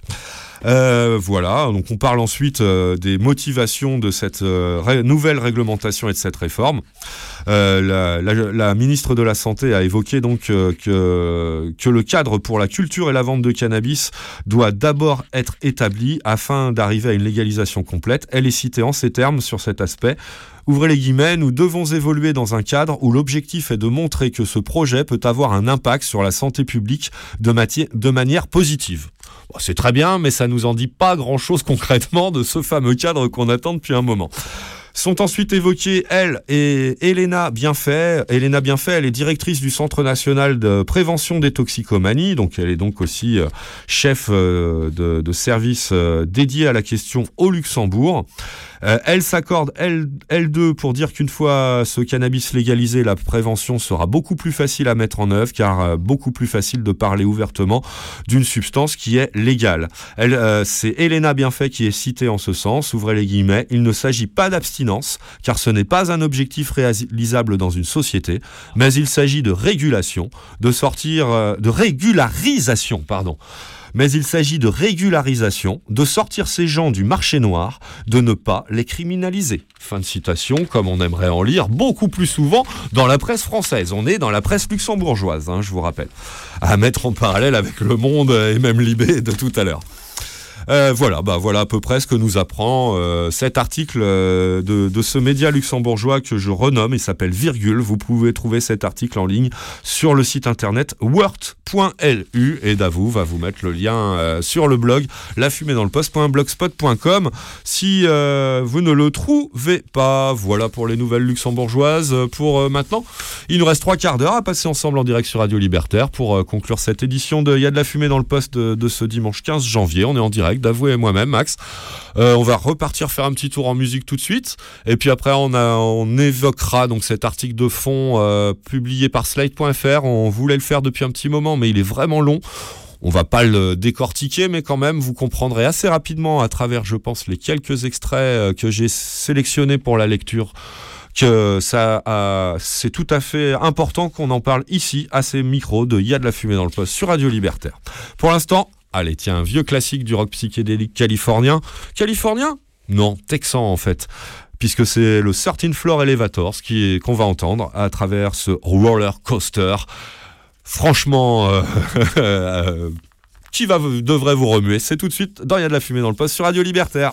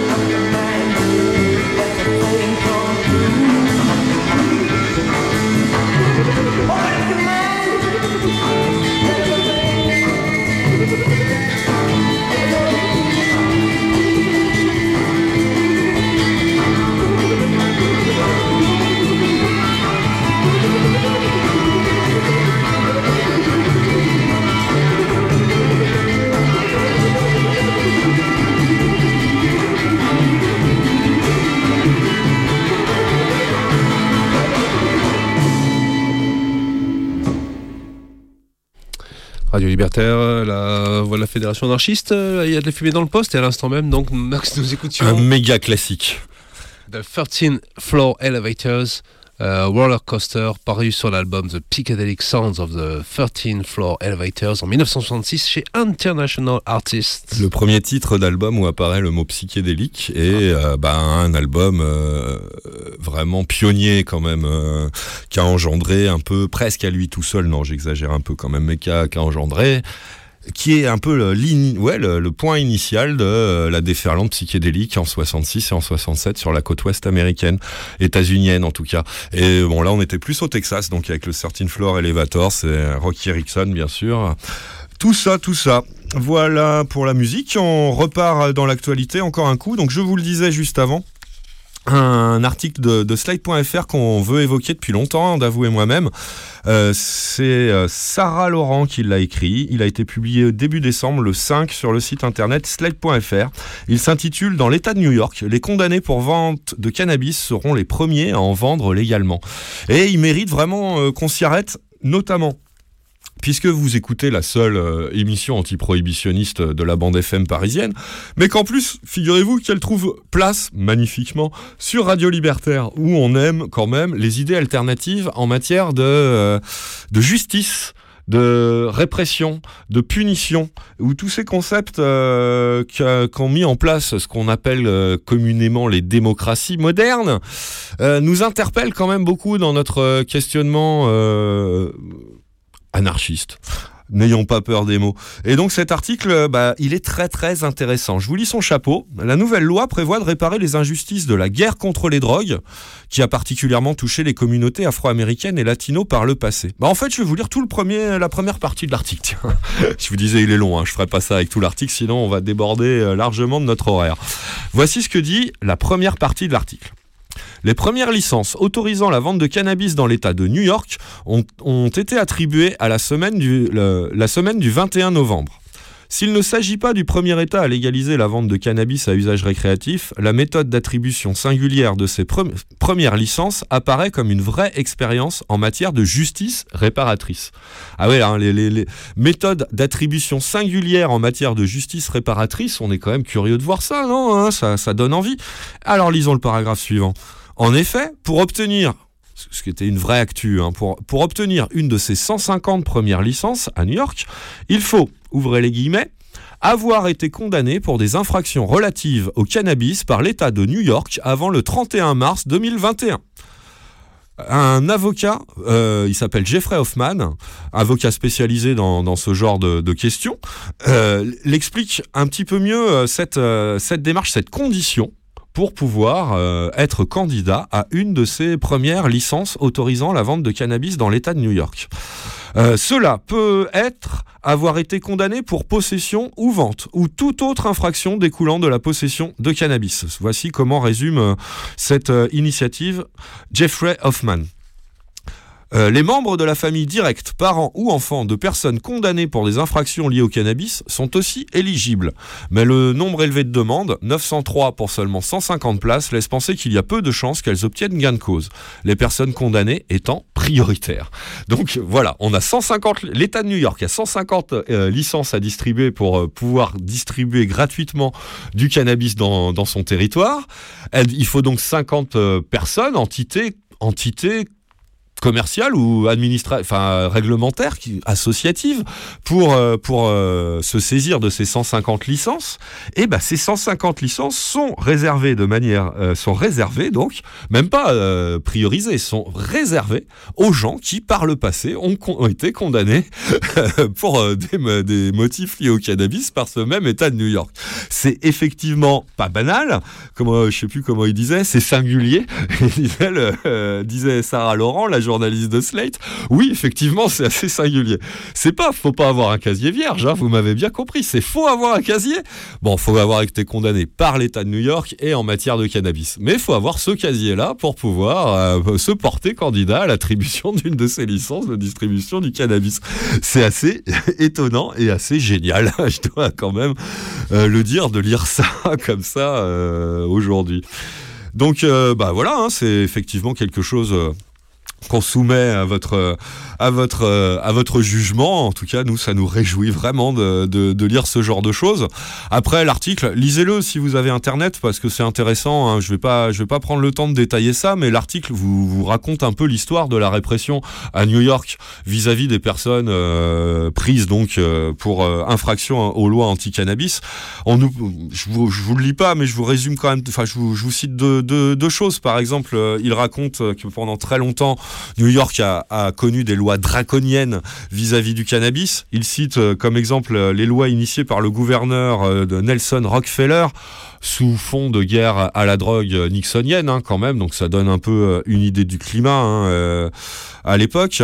On parle un petit peu plus loin à l'époque du, gouverneur démocrate Hugh Carey, cette fois-ci c'était euh, la fin des années 70, où la police pratiquait le stop and frisk, interpellation et fouille ça veut dire, qui, donne qui donnait à l'époque autorisation aux policiers du NYPD, le New York Police Department, d'arrêter et de fouiller toute personne qu'ils soupçonnent d'avoir commis une infraction ou d'être sur le point d'en commettre une sans avoir besoin d'expliquer leurs critères à qui que ce soit.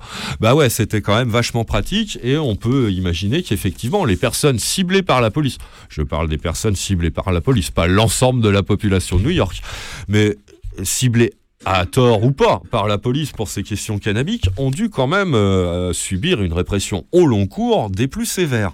Il y a de quoi quand même, euh, effectivement, peut-être euh, accorder quelques réparations.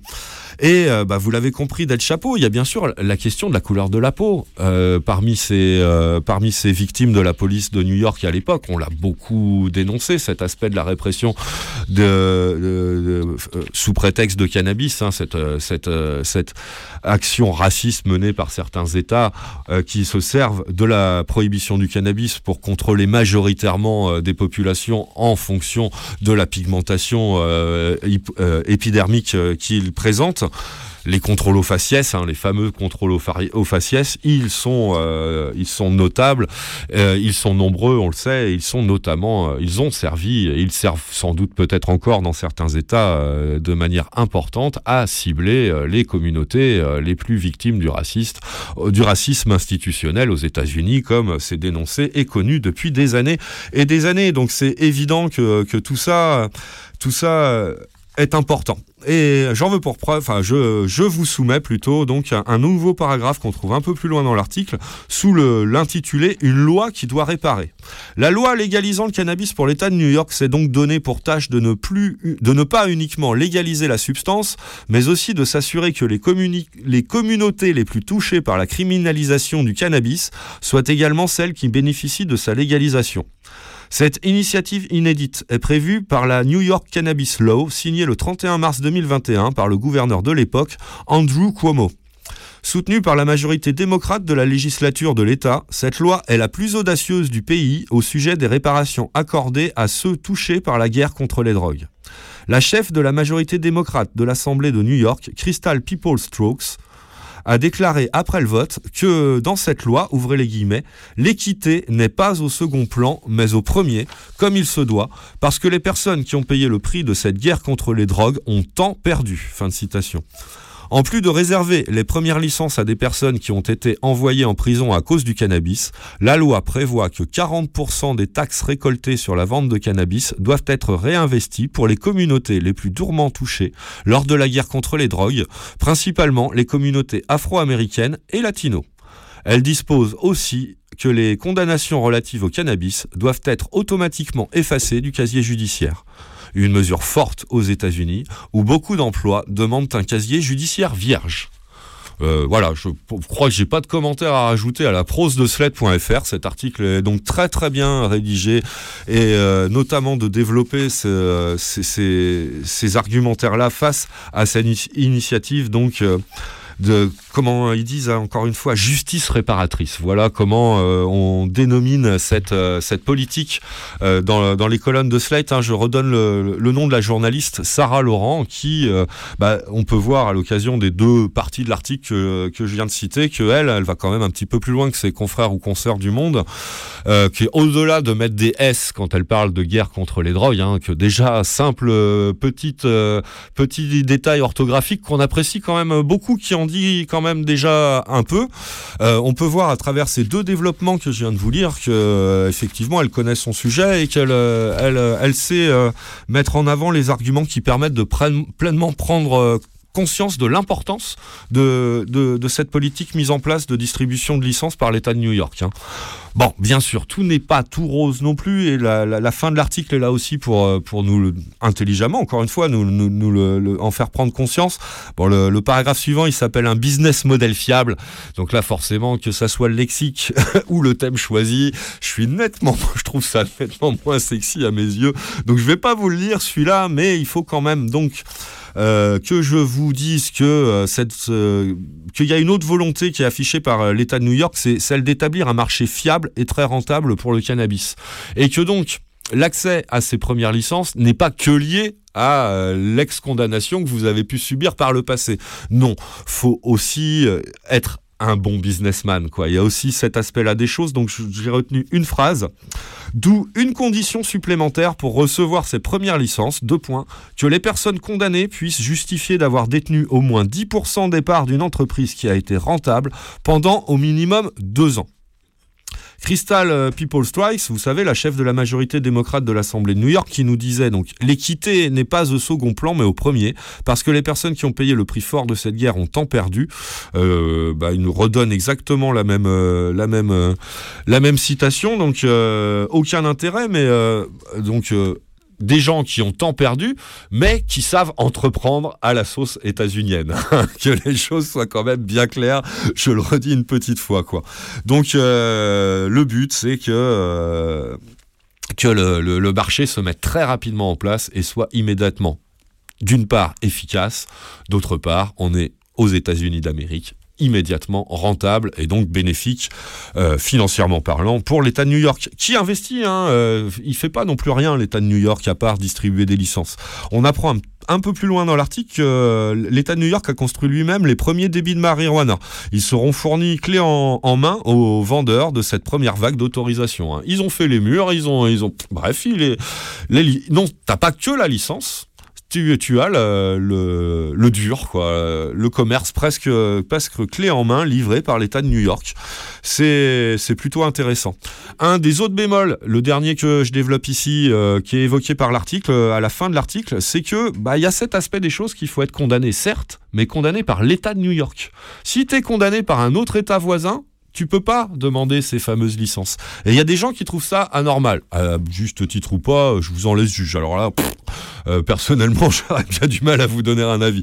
Bref, quoi qu'il en est, c'est qu'il y a un mec qui a été condamné dans l'État Michigan et qui voudrait bien investir dans le cannabis new-yorkais, qui, euh, bah, qui, a, qui a soulevé ce problème devant les autorités judiciaires euh, locales et qui a réussi quand même par son initiative, donc euh, une petite procédure en justice qui a stoppé l'attribution de 63 des 150 licences dans 5 régions de l'État de New York. Bon, il y en a 11 autres des régions où l'État de New York avance normalement. Mais il y a 5 de ces régions où euh, cette initiative judiciaire de ce mec condamné dans le Michigan et non pas dans l'État de New York, bah, il râle, il n'est pas content, ça a bloqué une petite, une petite moitié, euh, nettement moins que la moitié quand même, mais 63 sur 150 euh, attributions de licence. Donc euh, ça prend du retard à cause de, de ce recours qu'a qu'a déposé ce, ce- ce- cet entrepreneur qui a été condamné par la mauvaise juridiction du mauvais État. Quoi. Donc voilà. Mais en conclusion, apparemment, conclusion qui se veut rassurante, l'État de New York devrait, si tout se passe comme, comme il prévoit, ouvrir avant la fin de l'année ces fameux dispensaires de cannabis dans son, dans son territoire et dans ses différentes régions qui le composent. Voilà euh, la bonne nouvelle et euh, la bonne nouvelle qui prend euh, des formes particulièrement intéressantes à nos yeux, même si on est aux États-Unis d'Amérique, même s'il y a ce fameux aspect, ce fameux côté, le dernier que j'ai développé, business et, et tout ça, investissement, entrepreneuriat et, et compagnie à la sauce ricaine, on est en plein dedans. On va quand même revenir euh, en conclusion sur ce, encore une fois, j'oublie le terme, justice réparatrice à destination des personnes préalablement condamnées pour des euh, délits et crimes qui sont rendus caduques par la récente légalisation du, du cannabis par, par ce même État de New York. Voilà une juridiction, la justice de, de cet État de New York, qui est cohérente avec elle-même. Non seulement elle légalise d'un côté, mais elle essaye du mieux que possible de, de- de compenser, d'amoindrir les de son ancienne politique euh, répressive. Bah oui, bah là quand même, euh, on ne peut qu'applaudir des deux mains, il y a de la fumée dans le poste. euh, Je, ne- je ne vois que ça pour, pour conclure, sauf si Davou veut en rajouter. hein, Bon, très bien. Bah, ok. Allez, on remet un petit, un petit morceau, on repart faire un- sans doute un dernier tour en musique pour aujourd'hui. Allez, un peu de techno pour euh, fêter cette nouvelle année. On est encore au mois de, euh, janvier de cette euh, nouvelle année 2023. On n'a pas eu l'occasion encore d'écouter de la bonne vieille techno un peu underground de chez nous et de la grande époque. C'est Signal électrique que j'ai convoqué aujourd'hui dans la sélection musicale de Y'a de la fumée dans le poste avec leur morceau Cartel 80 sur Radio Libertaire.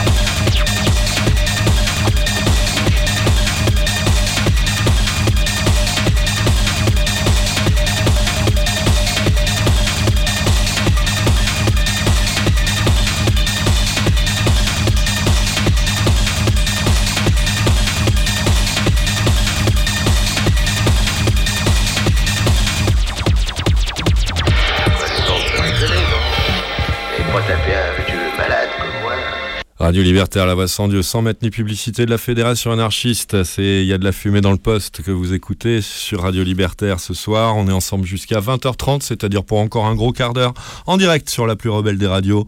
On vient d'entendre un morceau de Signal électrique, un extrait de leur euh, participation à la série de CD euh, sortie chez Expression dans les années, au début des années 2000. Celui-là date de 2002. La série c'est Cheap Jockey, c'est le troisième de la série et on proposait à des artistes de la scène techno euh, free party, hein, carrément. hein. Il y a, y a 69 dB, il y a Crystal Distortion, il y a, FK, il y a plein de gens comme ça, c'est sympa de qu'on entendait mixer dans les free parties à l'époque, euh, bah, dans le secteur en fait, pas si loin que ça d'ici. Et donc celui-ci est extrait de- du CD de Signal électrique et le morceau s'intitule Cartel 80, de la techno à la fois minimaliste puisque composé sur, enfin composé et interprété que sur Groovebox, hein, du matériel de l'époque, euh, bien avant euh, que tout le monde euh, ait son, son, son truc, son appli ou son machin sur son téléphone de hein. Mais euh, non, non, euh, bien avant tout ça, une petite, euh, une petite machine qui est sympa et rigolote, qui a beaucoup plu aux gens de la techno dans la fin des années 90 euh, et au début des années 2000, qui s'appelait la Groovebox, fait intégralement avec ça toute cette série de CD que j'aime, que j'aime assez bien. Voilà, donc bah, il y a de la fumée dans le poste. On a encore un retour sur l'actu de la quinzaine dernière à faire en fait, puisqu'on a réussi à j'ai réussi le magnifique exploit d'avoue de ne pas déborder aujourd'hui, c'est quand même incroyable. Faut quand même le souligner euh, avant de passer donc au petit bonus que, que je vous ai quand même énoncé dans le sommaire de l'émission aujourd'hui. J'ai bien fait. On revient sur un article qui était publié par euh, Newsweed le 23 décembre dernier qu'on a déjà évoqué euh, il y a deux semaines. Il est de la plume d'Aurélien Bernard comme toujours pour la, la version francophone du site d'actualité cannabique qui est Newsweed. Et vous pouvez le lire intégralement en ligne. Il est intéressant. Il est intitulé Les chefs de police britanniques travaillent à la dépénalisation des premières infractions liées à la drogue. Bah oui, il est intéressant. hein. À part qu'on nous parle des infractions liées à la drogue. Bon, on est sur Newsweek, donc on se doute que la drogue c'est le cannabis. Mais bon, c'est quand même toujours aussi maladroit ce, ce singulier au mot drogue. Bref, euh, il y a quand même euh, cette nouvelle intéressante. hein. Après la justice euh, de New York, de l'État de New York, là c'est la police. Et c'est pas n'importe qui, hein, nous dit Aurélien Bernard. C'est le National Police Chiefs Council, le NPCC, et le College of Policing. Tout, ce, tout ça qui regroupe euh, des- le beau monde, hein, les chefs de la, des, des différents services de police britanniques, viennent d'élaborer un plan qui vise à dépénaliser la possession de drogue. Et là, il y a le S à drogue. Et c'est important.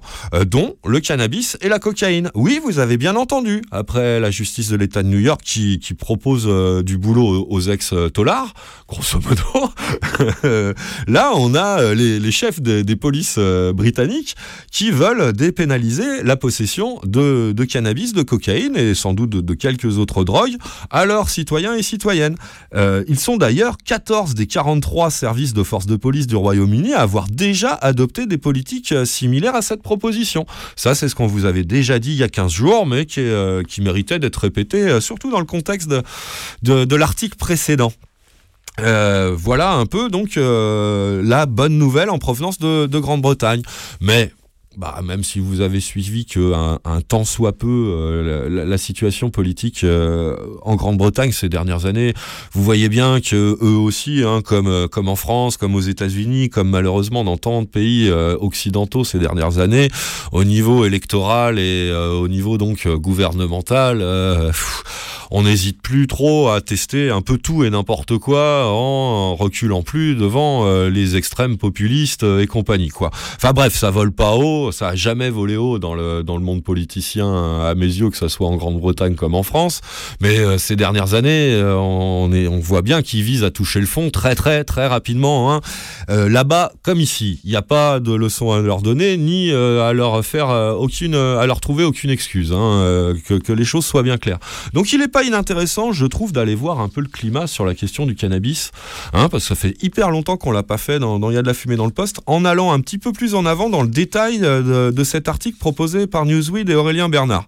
Donc vous avez compris, hein, il y a cette initiative des flics qui va plutôt dans le bon sens, même si son euh, origine est assez singulière, comme, euh, comme on dit à Slate, euh, qui qui est quand même là pour nous réjouir. Mais il y a aussi tout l'autre aspect qui est développé, et notamment à travers euh, les, les deux dernières personnes qui sont passées à la tête du ministère de l'Intérieur euh, local.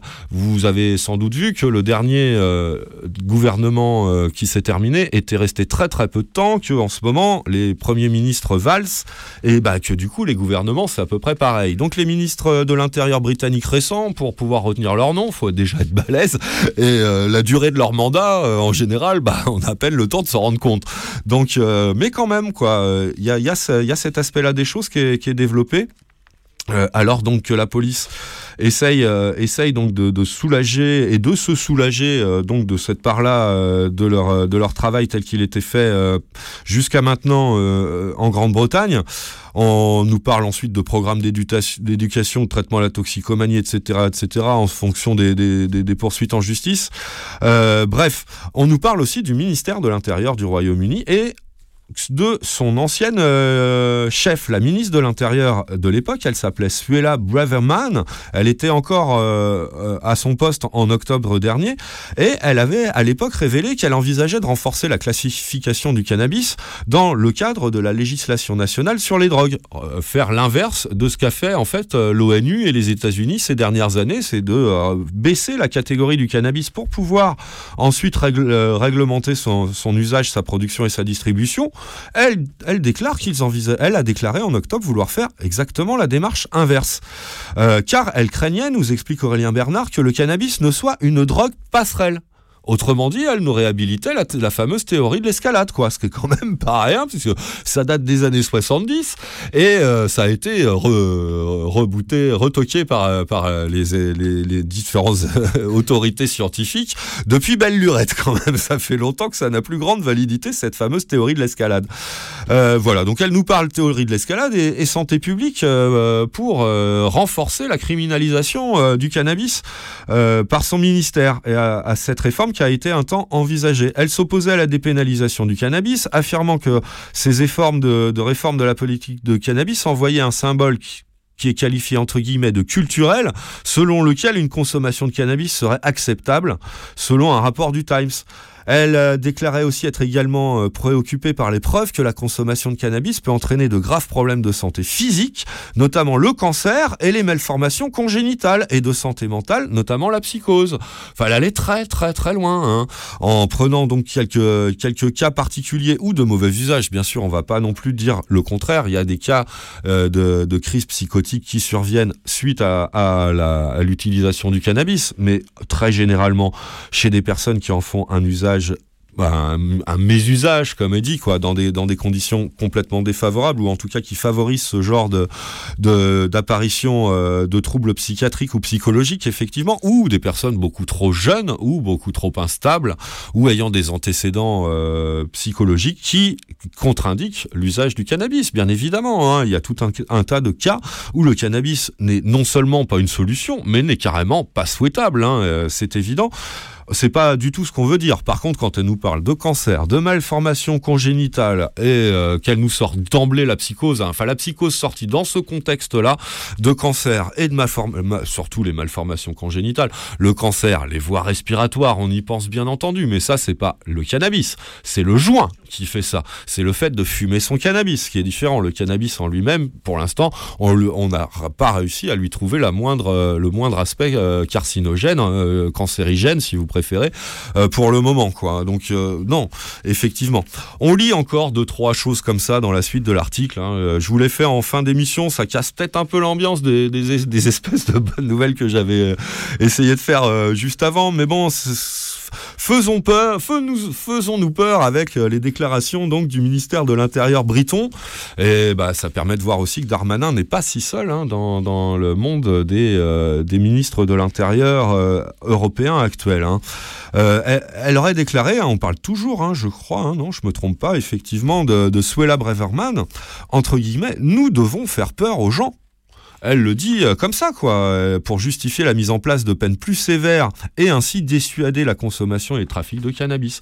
Euh, on est exactement sur la même rhétorique que celle qui sévit, la même stratégie que celle qui sévit actuellement à la tête de l'État français et notamment du côté du ministère de l'Intérieur.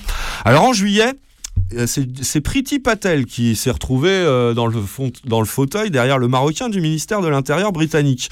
Et elle non plus, euh, bah, c'était pas vraiment encore très porteur d'espoir progressiste en la matière, hein, puisqu'il y a une citation un peu plus loin dans l'article, c'est donc Madame Patel, ministre à- euh, de l'Intérieur britannique, ouvrez les guillemets, la drogue, les drogues sont un fléau pour toute la société, elles dévastent des vies et déchirent les communautés.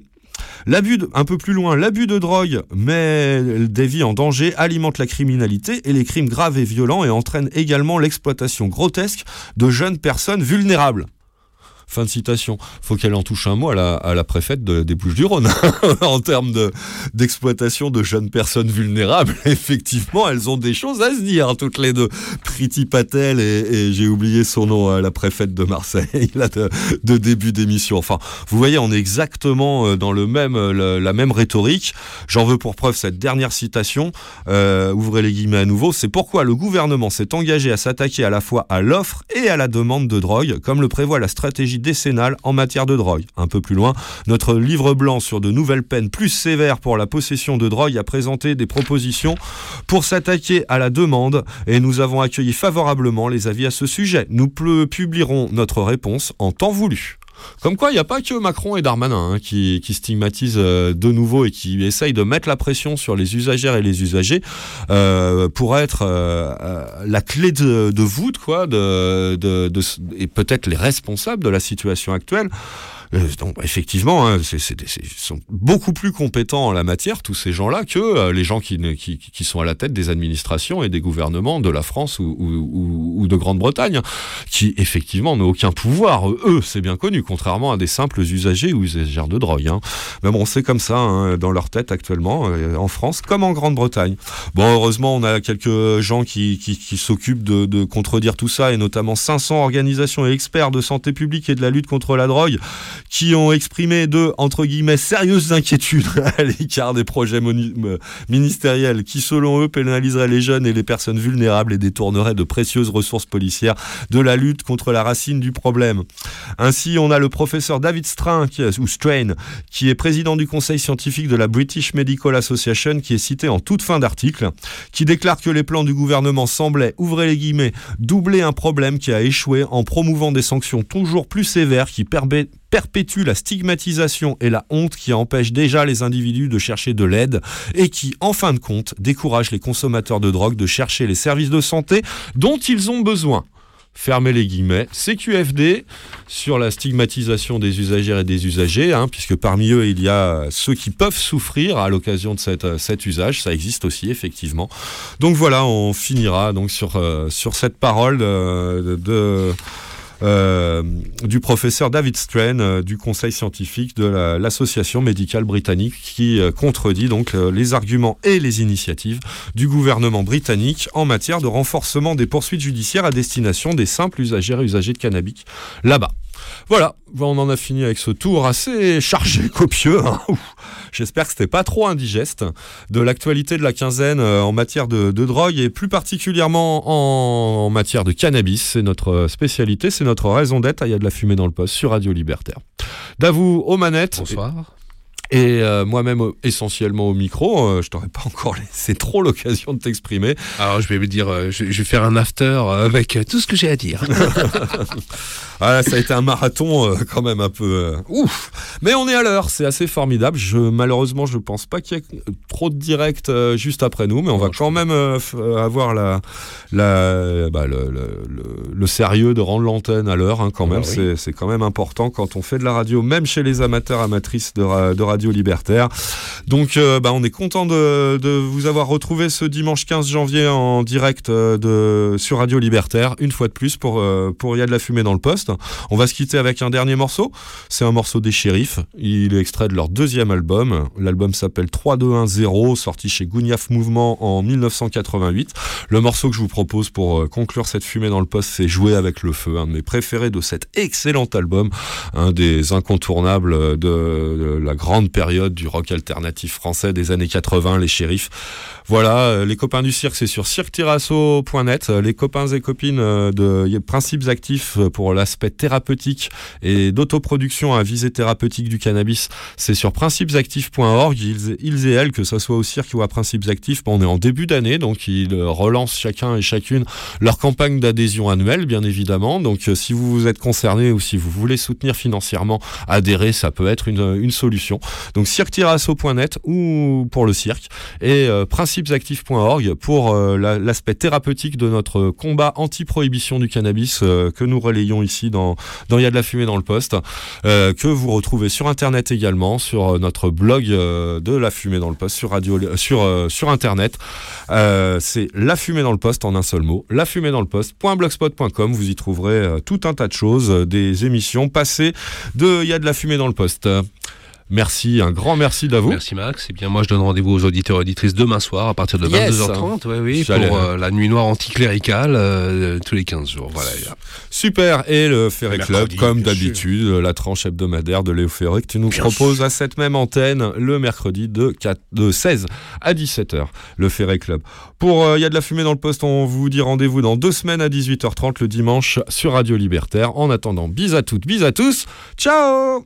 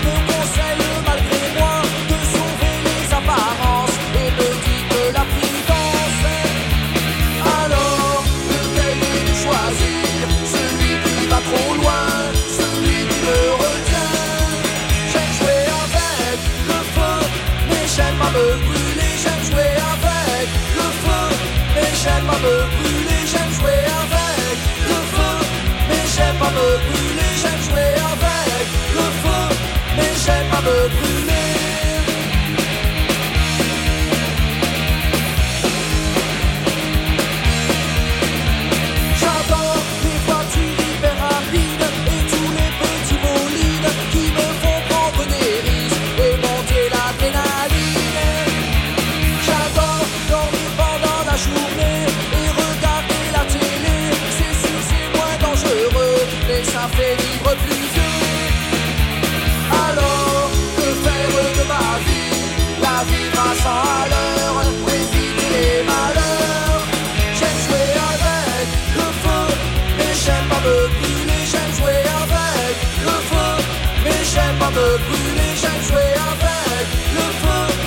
j'aime pas me brûler. J'aime jouer avec le feu, mais j'aime pas me brûler.